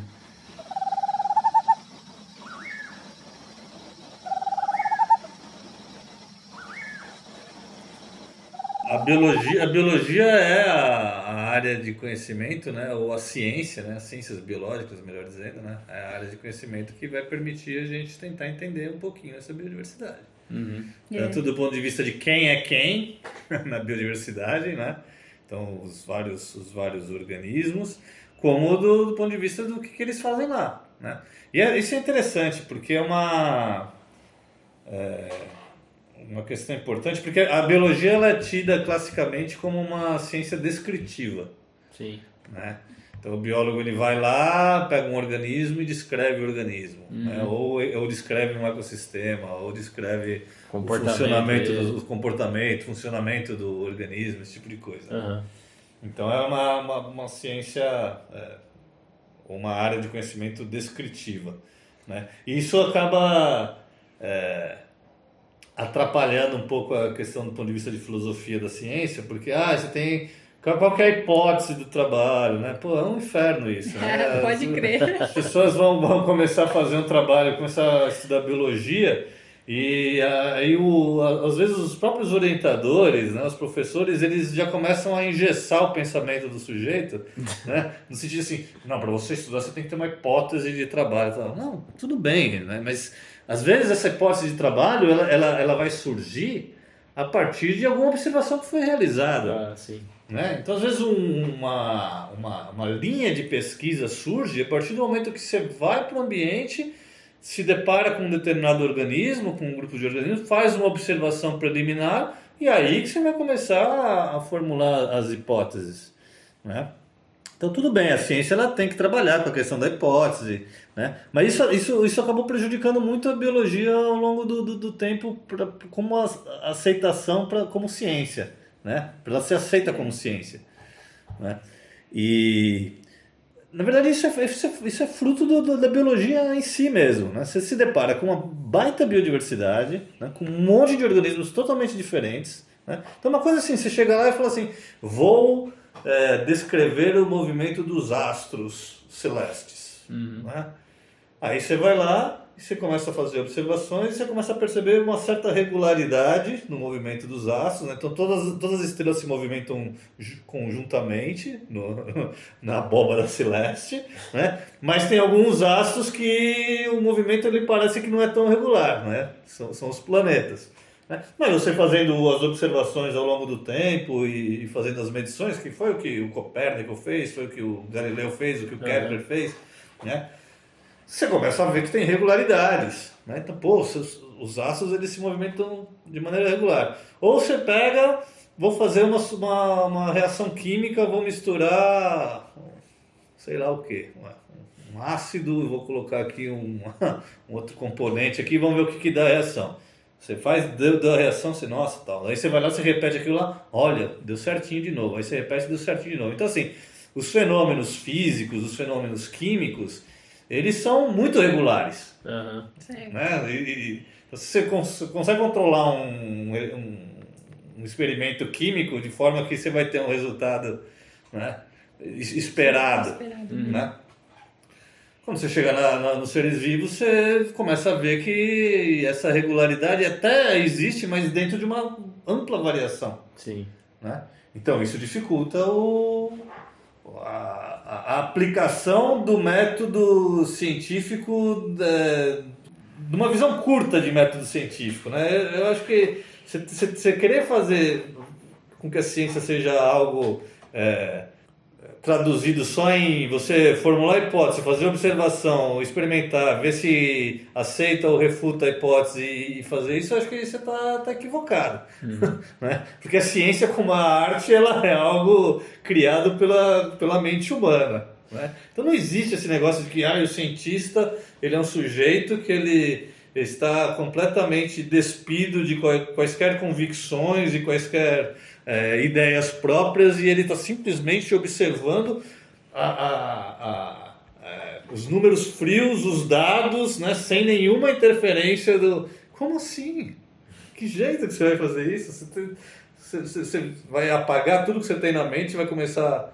Você sempre tem influência de, de, de, de, pensamento, influência do que foi feito até agora, do ponto de vista científico. Uhum. Né? Tem o viés. Tem o viés, né? A hora que o sujeito pega um, observa alguma coisa e ele e aquilo lá tá, não está de acordo com o que era esperado naquela observação, ou ele é, acha que fez errado, acha que fez errado, exatamente, acha que fez errado, né? Ou ele simplesmente pega aqueles dados e esconde e fala assim, olha, eu não vou, é. não vou mostrar Não é o resultado para Pois ciência. é, isso é a coisa mais anticientífica que tem. É, Tudo bem, acho que é você tem que tomar cuidado, vai lá, vai, repete de novo a observação, vê uhum. se é aquilo mesmo que você está.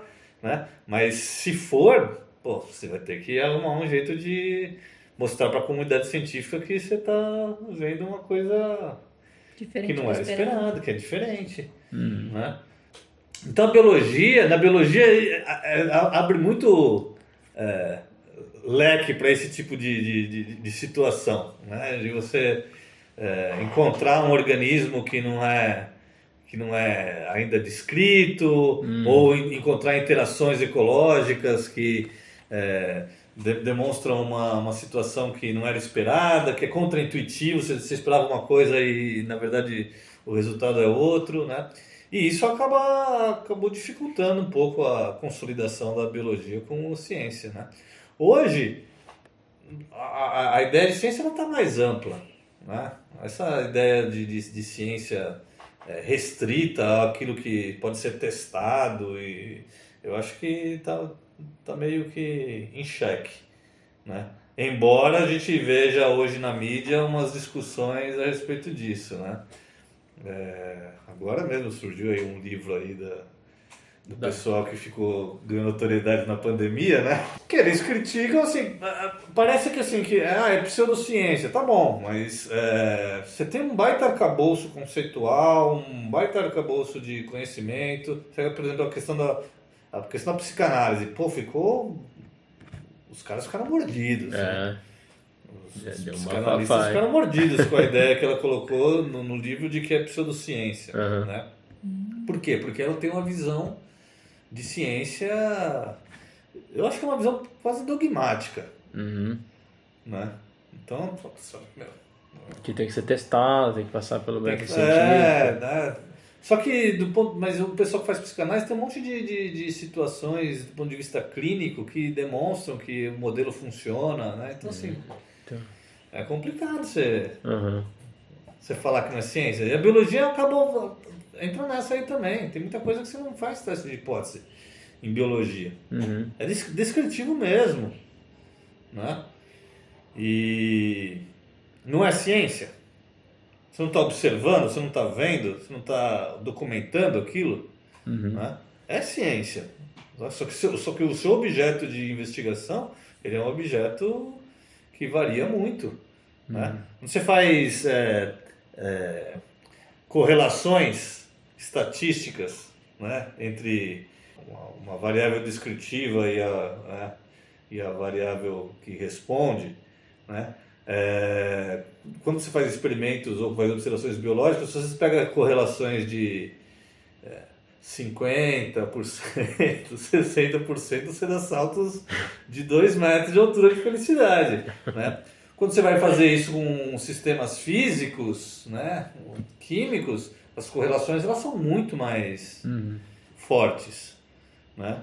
Então é uma questão que é uma questão que tem que ser ser pensada né, do ponto de vista científico. Né? É, a ciência ela tem muito de senso comum. Sim. Né? Na verdade, eu acho que ela deve, deve ter começado com senso comum. Né? É um você, você, se depara com, com um problema, né? E se você tenta solucionar esse problema e dá certo, você vai repetindo aquilo lá continuamente. Né? A ciência é mais ou menos assim. Você tem Coisa um, empírica. Né? Você tem um é, tem um empirismo, claro. Você tem um problema, você, você cria um modelo para tentar resolver esse problema. Ah, resolve, resolve. Então vou continuar, vou continuar, vou continuar. Até que chega uma hora que, opa, parece que não funciona. Opa, então vou ter que achar outro, vou ter que mudar esse modelo um pouco. Uhum. Né? Então, a, na biologia, o pessoal faz isso, né? É, você tem o, os modelos, os, os, os, paradigmas, né? E você vai colocando os objetos, né? os seres vivos dentro desses modelos e vai vendo como é que funciona. Né? E vai vendo se, se aquilo lá realmente... É, se o modelo permite né, você é, explicar aquilo que você está observando, né? ou não. Né? Uhum. Se não, aí avança. Acho que a questão é essa, né? Você não ficar preso no que você gostaria que, que resultasse do, da, da pesquisa, né? Muitas Porque vezes senão pessoal... você vai manipular, você falou, ah, putz, não quero divulgar isso aqui, você joga é. fora, isso aí é anti-ciência, né? É. Muitas vezes... Muitas vezes... O erro é um resultado. É, exato. É, é, a ciência também, é resultado. tinha professores que falavam isso, assim...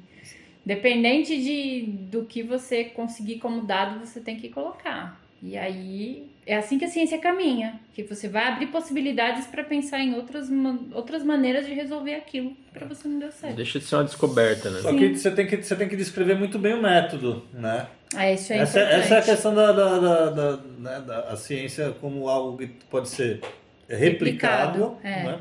Aham. E ah, tem a questão da falseabilidade, né? É justamente isso, né? Então, assim, é, eu tenho a hipótese, testei, funcionou, beleza. Né? Vai- vou testar de novo. Vou, vou- vou usar outros métodos mais é, minuciosos ainda, né? Mais, que, que me permitem fazer uma observação mais refinada ainda. É, funcionou de novo. Então, né? Então, assim, você tem alguma. E aí, você tem algumas questões, por exemplo, leis da termodinâmica. Ninguém vai refutar a lei da termodinâmica. Pelo menos, né, eu acho que vai ser muito difícil, né? Essa questão eh, energética, né? É, é ponto pacífico, né? É, cientificamente, né? A ideia a própria questão da teoria da evolução, não tem jeito, não tem conversa, né? é irrefutável. Uhum. É irrefutável, né? porque você tem fósseis, você tem idade das rochas, você tem a genética, você tem a semelhança entre os organismos. Né? É, se você pensar numa, numa perspectiva de, é, de eventos que vão ocorrendo sucessivamente, não tem como você imaginar que, não, que, que os organismos não, não tenham passado por processo evolutivo. Né? Sim. Até o Papa Francisco já aceita. Mas isso não é uma coisa meio, uma visão mais acadêmica da coisa? Porque hoje em dia, nesse mundo de pós-verdade que a gente está vivendo, onde aparece lá Olavo refuta Newton, louco. Einstein, Darwin, e muita gente vai nessa, né? A galera compra, né? É, aí não sei onde é que tá a falha, se é uma falha nossa de comunicação, Tem. né? Tem falha de comunicação, né? Mas, mas isso também está mudando, né? É, até umas décadas atrás era a ideia de que o, a academia ela era uma torre de marfim e tal, né? É, então a gente tem hoje muitas iniciativas para popularizar a ciência, né? Hoje existem em, em- em ciências biológicas, em ecologia, tem muito projeto de ciência, Ciência cidadã, cidadã. É. que é interessantíssimo, porque você, o, a- a- tudo bem, é, por mais que seja idealizado dentro da academia, na verdade é, é uma forma de você mostrar para as pessoas como que a ciência é feita, né? Então você cria um protocolo, né? E quem vai, na verdade, executar aquele protocolo vão ser as pessoas, que não são da academia Sim. né?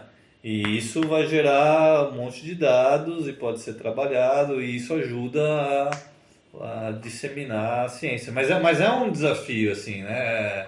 Por quê? Porque as pessoas querem verdades Uhum. absolutas, né? É, o dogma Sim. é interessante, ele conforta, né? Você fala, é isso e acabou, não vou questionar, né? Só que a ciência não, a ciência ela sempre vai questionar. Uhum. Né? Sempre você, faz uma, você faz um trabalho com um determinado objetivo, a hora que você acaba, você, você gera outras questões. É, né? Isso É vai infinito. avançando. É infinito. É como você comentou Né? no começo da conversa, né? Quanto mais você estuda, mais perguntas você tem, né? Mais Respostas perguntas. talvez Cê- cê nem tem- tantas, mas mais encontra- perguntas com certeza. É, você encontra algumas respostas, mas cada vez que você estuda, mais perguntas você tem, mais, mais você enxerga como é complexo O- aquele tema, né? O, o, o cotidiano né, do, do, de, um, de um pesquisador, né, de um... Ah, a- a Susan tá- sabe também porque fez, fez o mestrado, doutorado, né? É, na verdade, você, você, você faz pesquisa, você faz ciência onde você simplesmente ratifica aquilo que já se sabe. Tudo bem que você vai acumulando mais informações. Informações novas, são coisas originais, são coisas inéditas, mas na verdade é, é, é uma ciência normal, vamos dizer assim. São, é, é, são, são é, procedimentos e um cotidiano de, de, de pesquisa que você simplesmente está ratificando aquilo que já está mais ou menos posto. Né? Dificilmente, raramente você, vai encontrar alguma coisa que vai mudar um, um paradigma, um modelo que, tá, que é, é- é bem colocado. Né? Uhum. Então as pessoas elas têm um pouco de dificuldade de entender isso. né, acha que é aquela visão, né, de que o cientista ele está no laboratório de repente por eureka, né, descobrir alguma coisa. E, pô, isso é raríssimo. Sim. Né? Então é, a gente tem que tentar mudar essa, essa, essa visão né, das pessoas em relação à ciência. Uhum. Né? E tem que cultuar a dúvida. É. né? É, Essa eu- que é a grande questão, né? Cultuar a dúvida é o... É o que move a ciência. É, exatamente. É, esses programas que você comentou de popularização da ciência, ciência cidadã, acho que é tudo muito importante porque para justificar o que está sendo investido na universidade, né? Também, Também.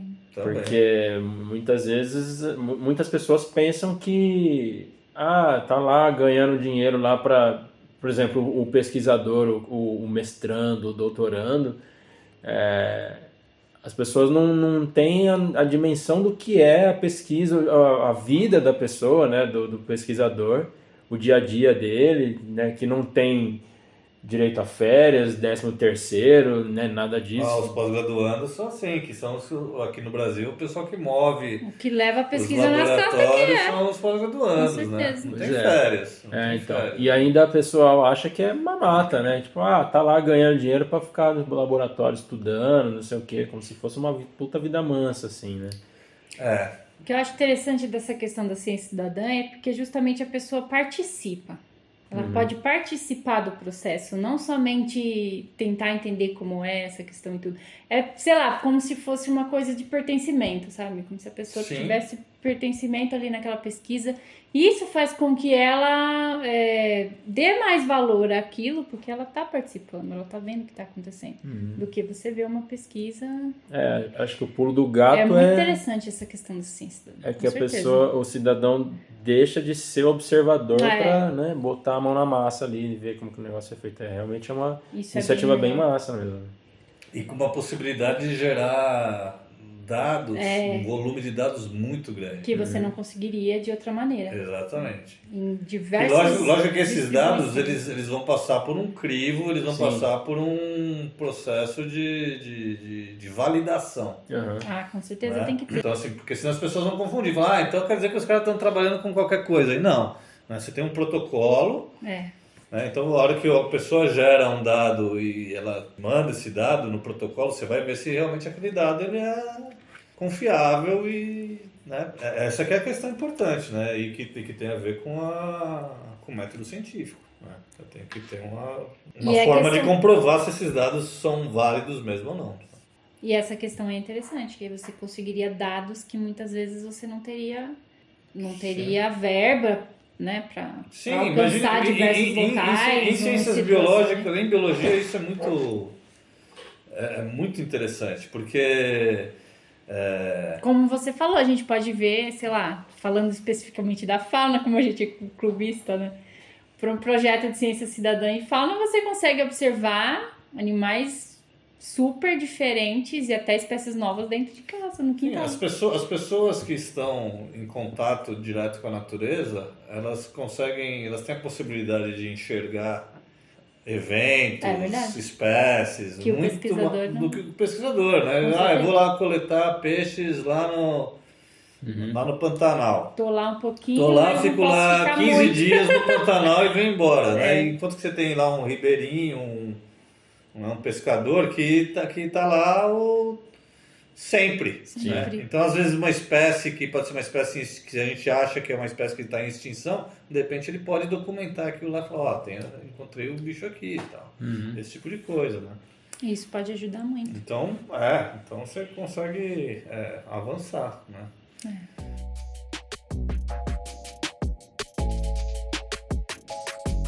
A biodiversidade ser, ser fundamental de ser preservada para que a gente consiga realmente fazer com que esses processos ecológicos eles é, se mantenham. Né? Que são esses processos ecológicos que estão relacionados com aqueles serviços ecossistêmicos que vão realmente é, garantir garantir a nossa manutenção né, aqui no planeta.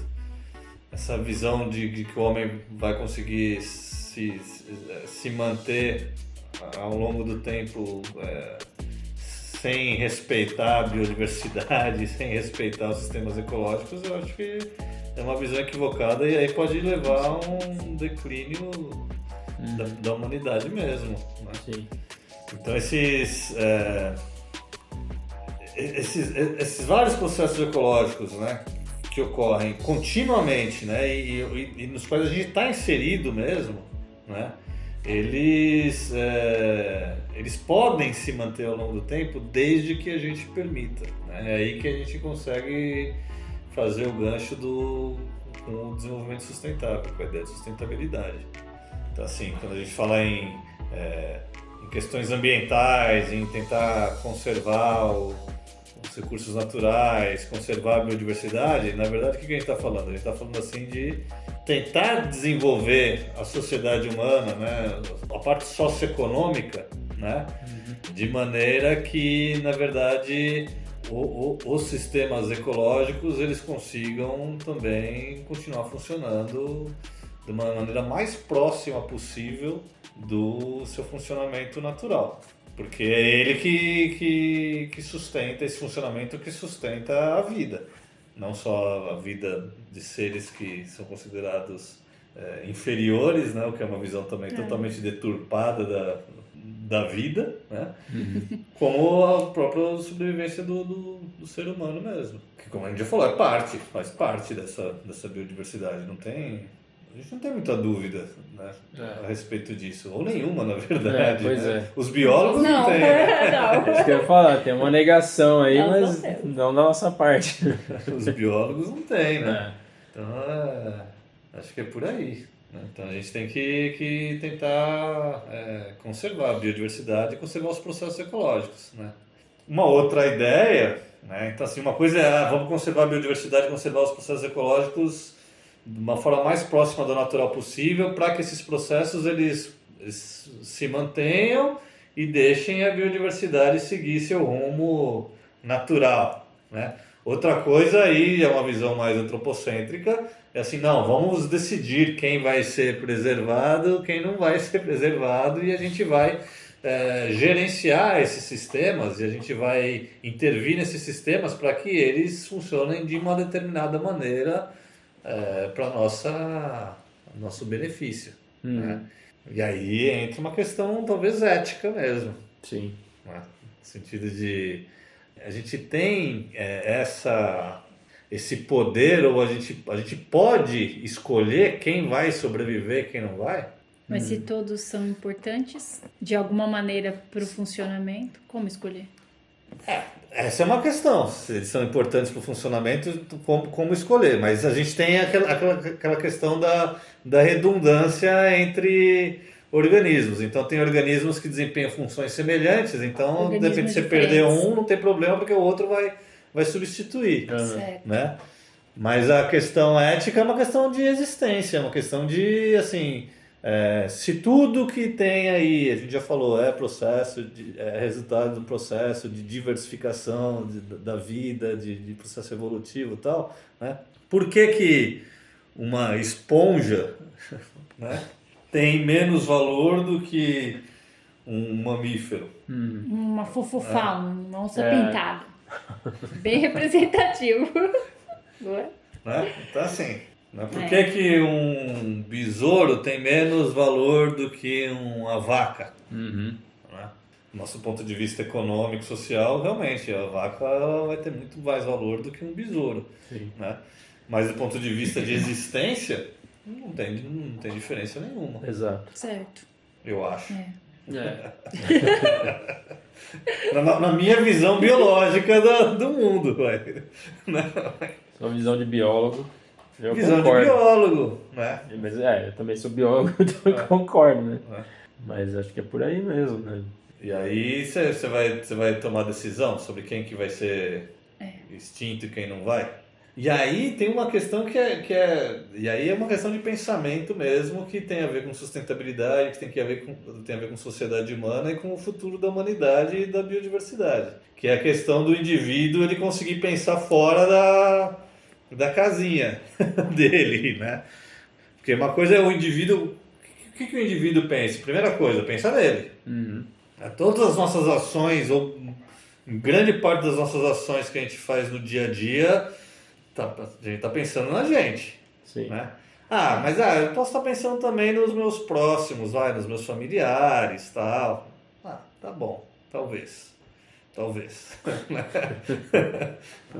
Na verdade, eu acho que o comportamento egoístico ele é muito mais Predomina. pres- predominante, presente do que o comportamento altruísta. É, sem dúvida. né?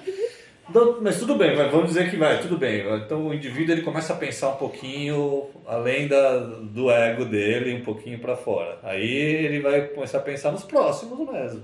Aí ele começa a pensar na- nas proximidades no ponto de vista de bairro, de município, ou de suas relações sociais, Aham. esse tipo de coisa, né? Sim. E aí ele pode ter, começar a ter um comportamento cooperativo com esses com que ele se, se relaciona, né?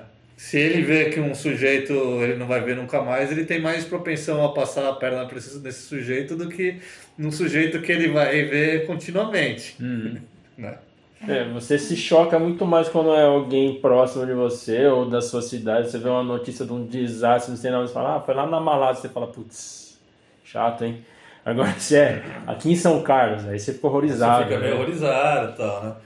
É. Então você vai, na verdade, é, expandindo um pouco do seu pensamento e falando assim, pô, na verdade, talvez eu tenha que ter, é, em relação não só aos meus próximos, em relação a outras pessoas que estejam na Malásia ou que estejam em outro lugar, talvez eu deva ter o mesmo comportamento que eu teria se eu estivesse pensando em mim ou se eu estivesse pensando nos meus mais próximos É.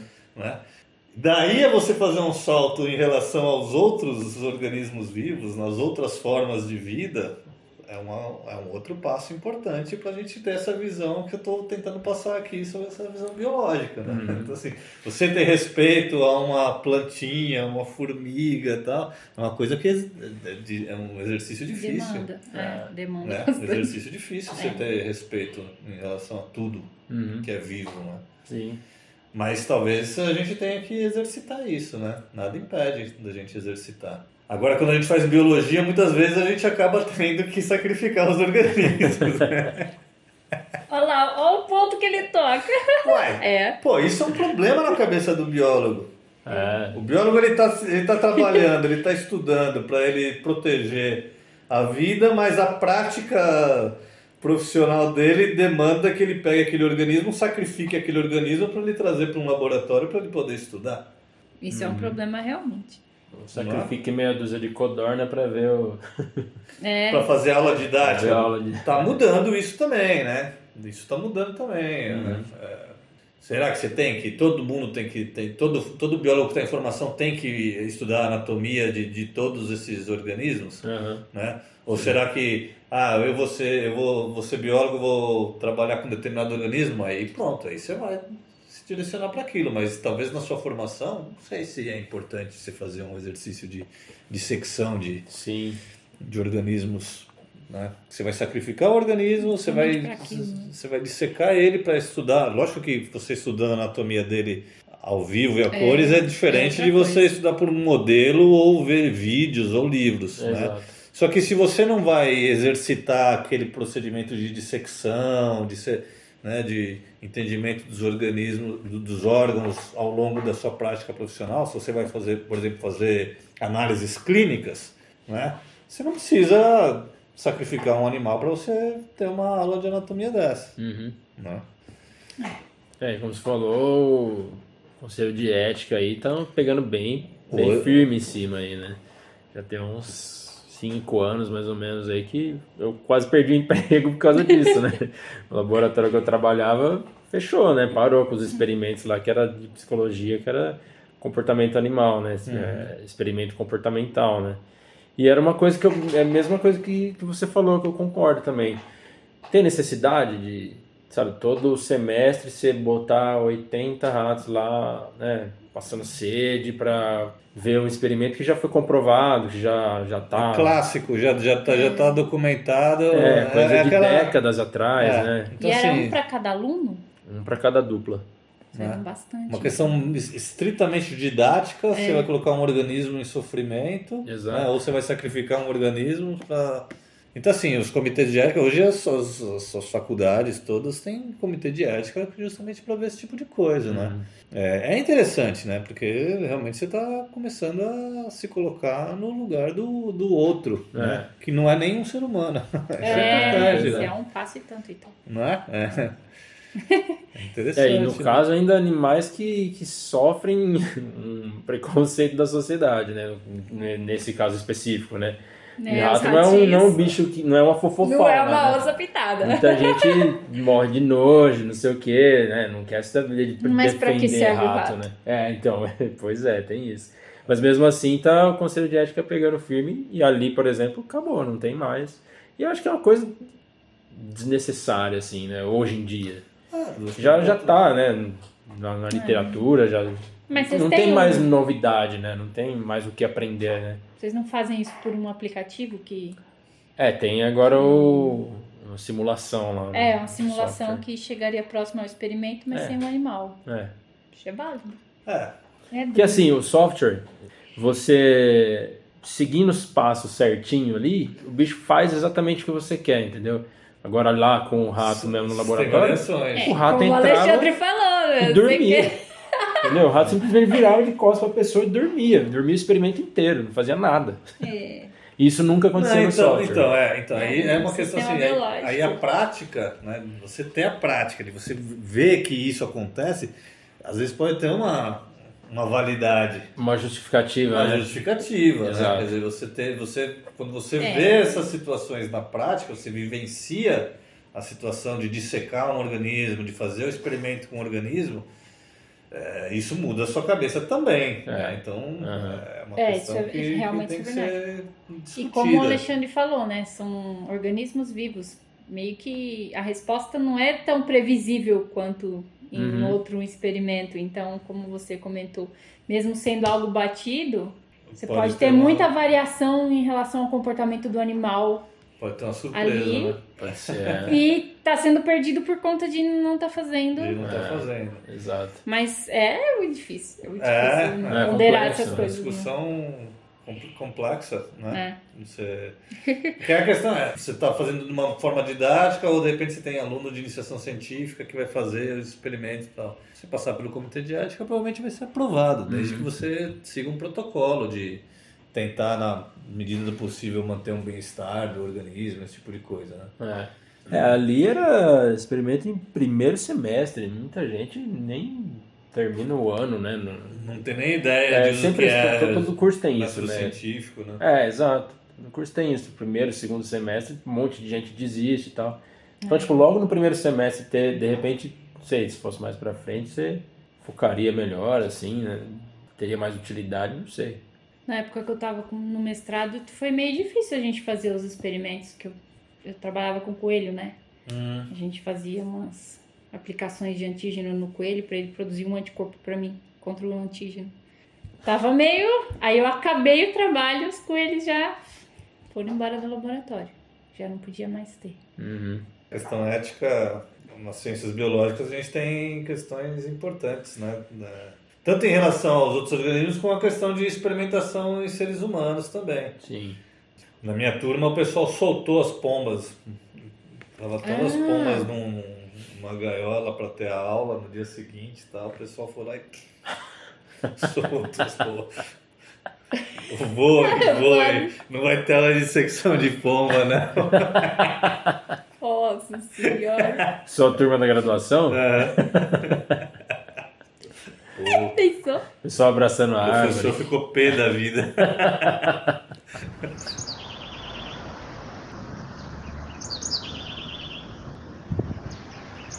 Então a gente tem essa situação agora, né? De que a gente tem que é, aproximar as pessoas da natureza, a gente tem que mostrar para as pessoas que nós somos fruto da natureza e somos dependentes da natureza para nossa sobrevivência.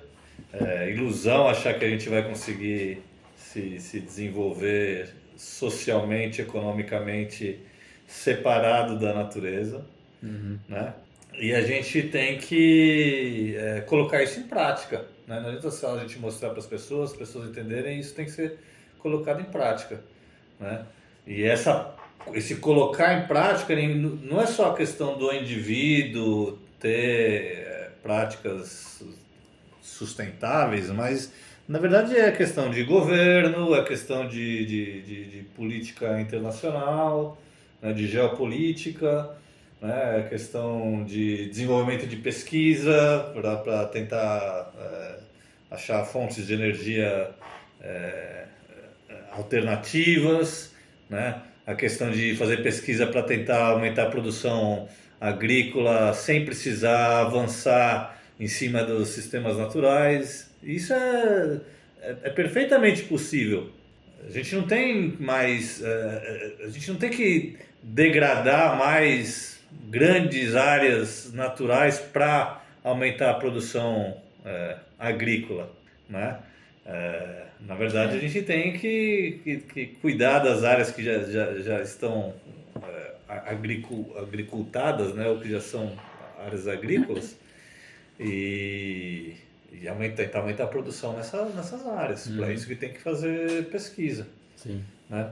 É, ao mesmo tempo, também já, já vi vários pesquisadores falando que é, a gente não tem um problema de de escassez de alimento. né? A gente tem um problema de, de, de má distribuição Exato. Do, dos alimentos. Né? Então, quando ficam colocando argumentos do tipo, ah, a gente tem que produzir alimento, a gente tem que produzir energia, como se, como se isso fosse justificativa para a gente avançar sobre os sistemas naturais, isso é uma grande falácia. Né?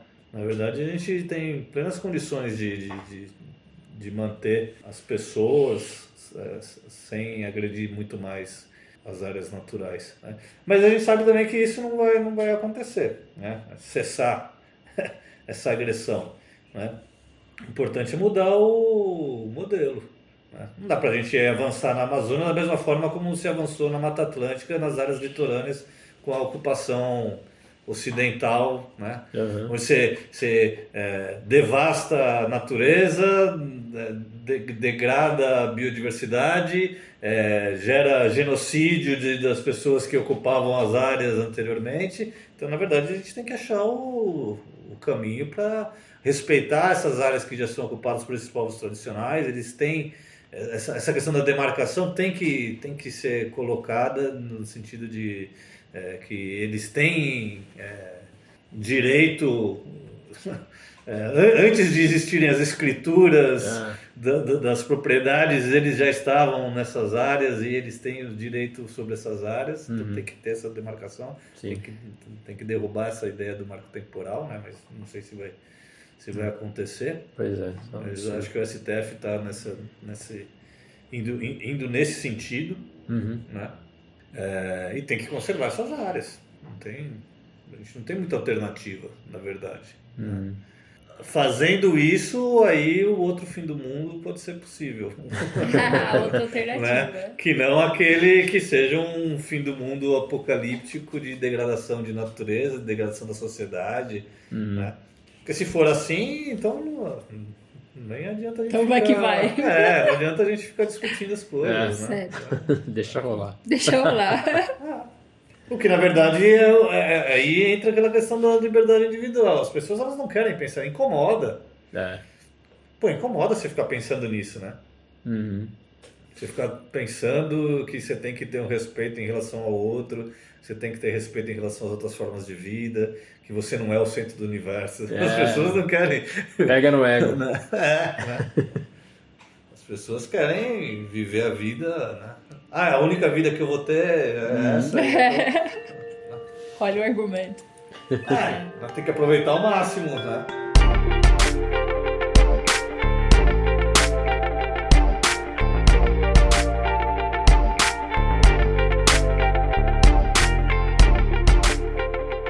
Beleza, então, galera. Chegamos ao fim dessa conversa sensacional, um bate-papo incrível. Sempre um prazer bater um papo com nosso professor da faculdade.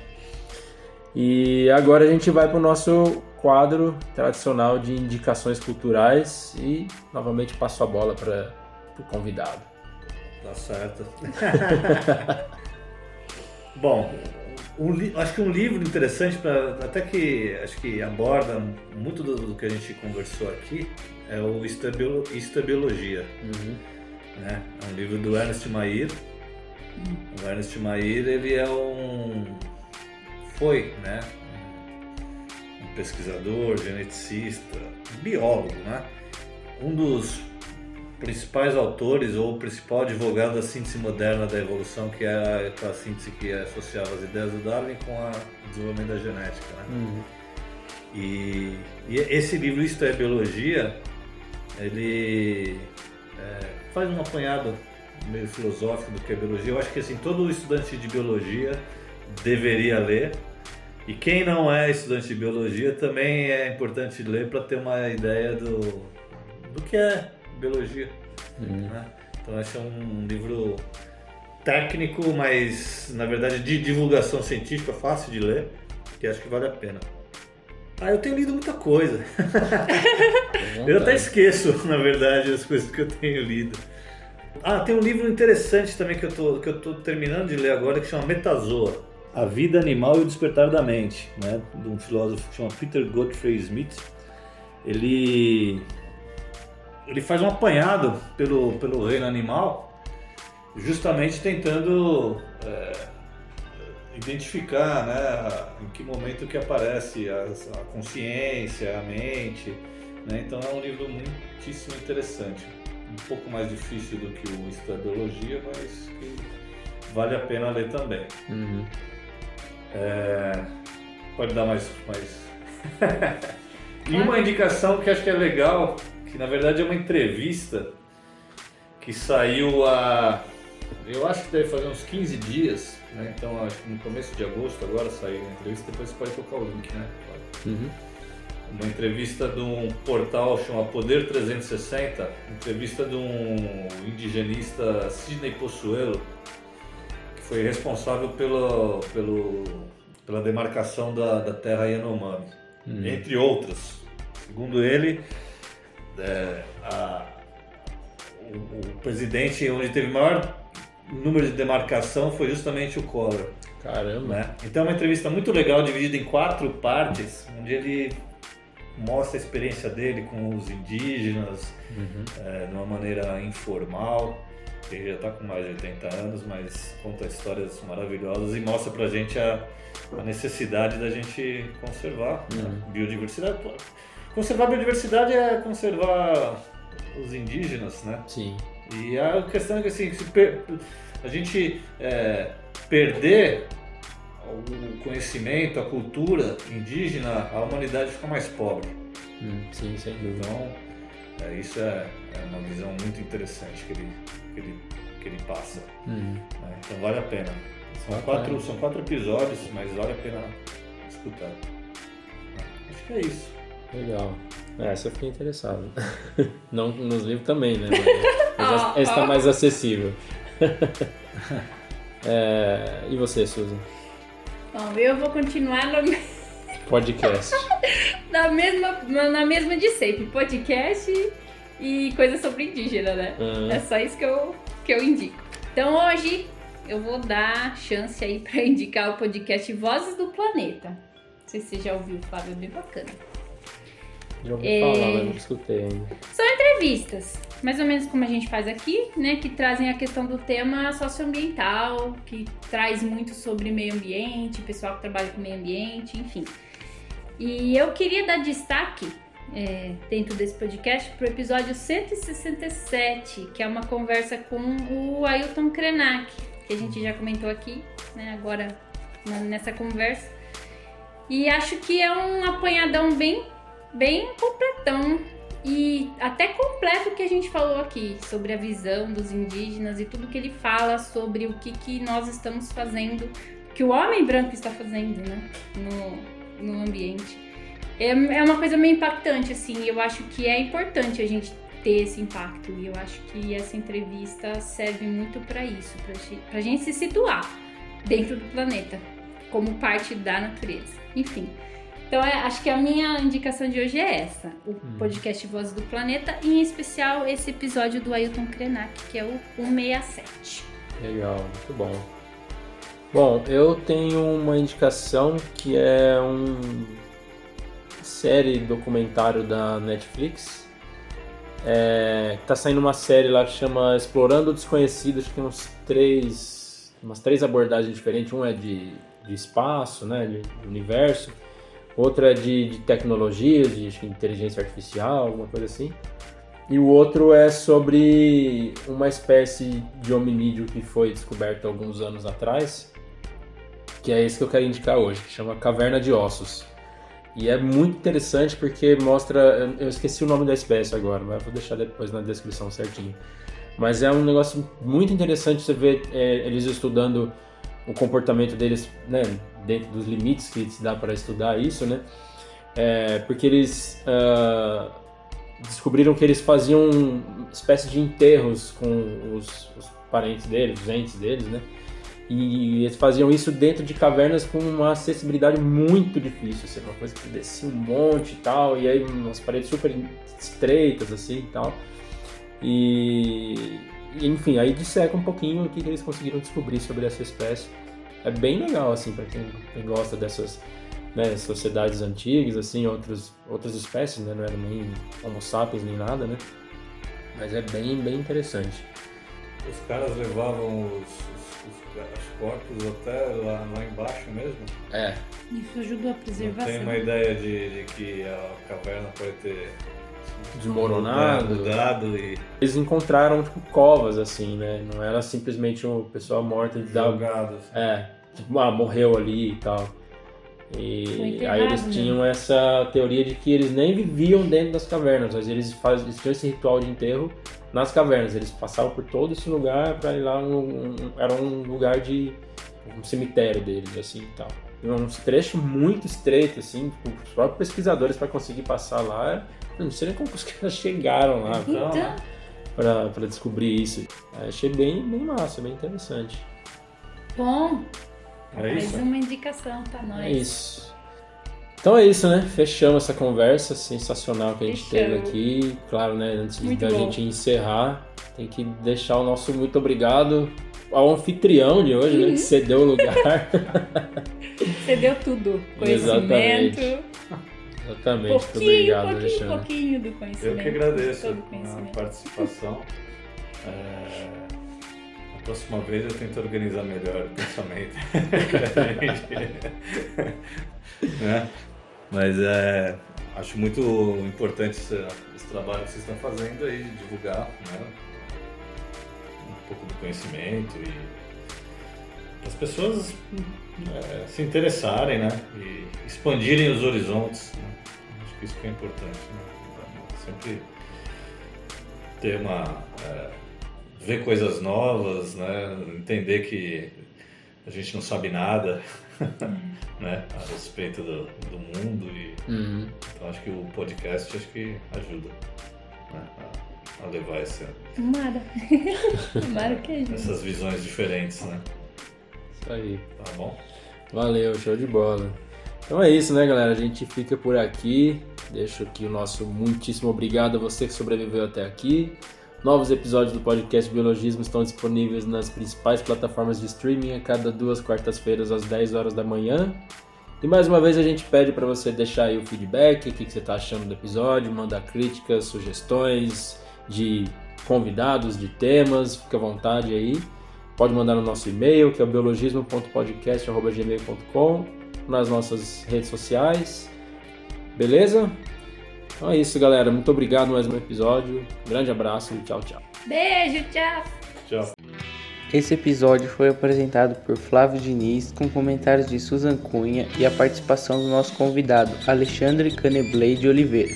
O roteiro foi desenvolvido por Susan Cunha e Alexandre Caneblay de Oliveira, e a edição e a arte por Flávio Diniz. O novo logotipo do podcast Biologismo foi desenvolvido por Giovanni Barbosa, que também é apresentador do podcast Febroso.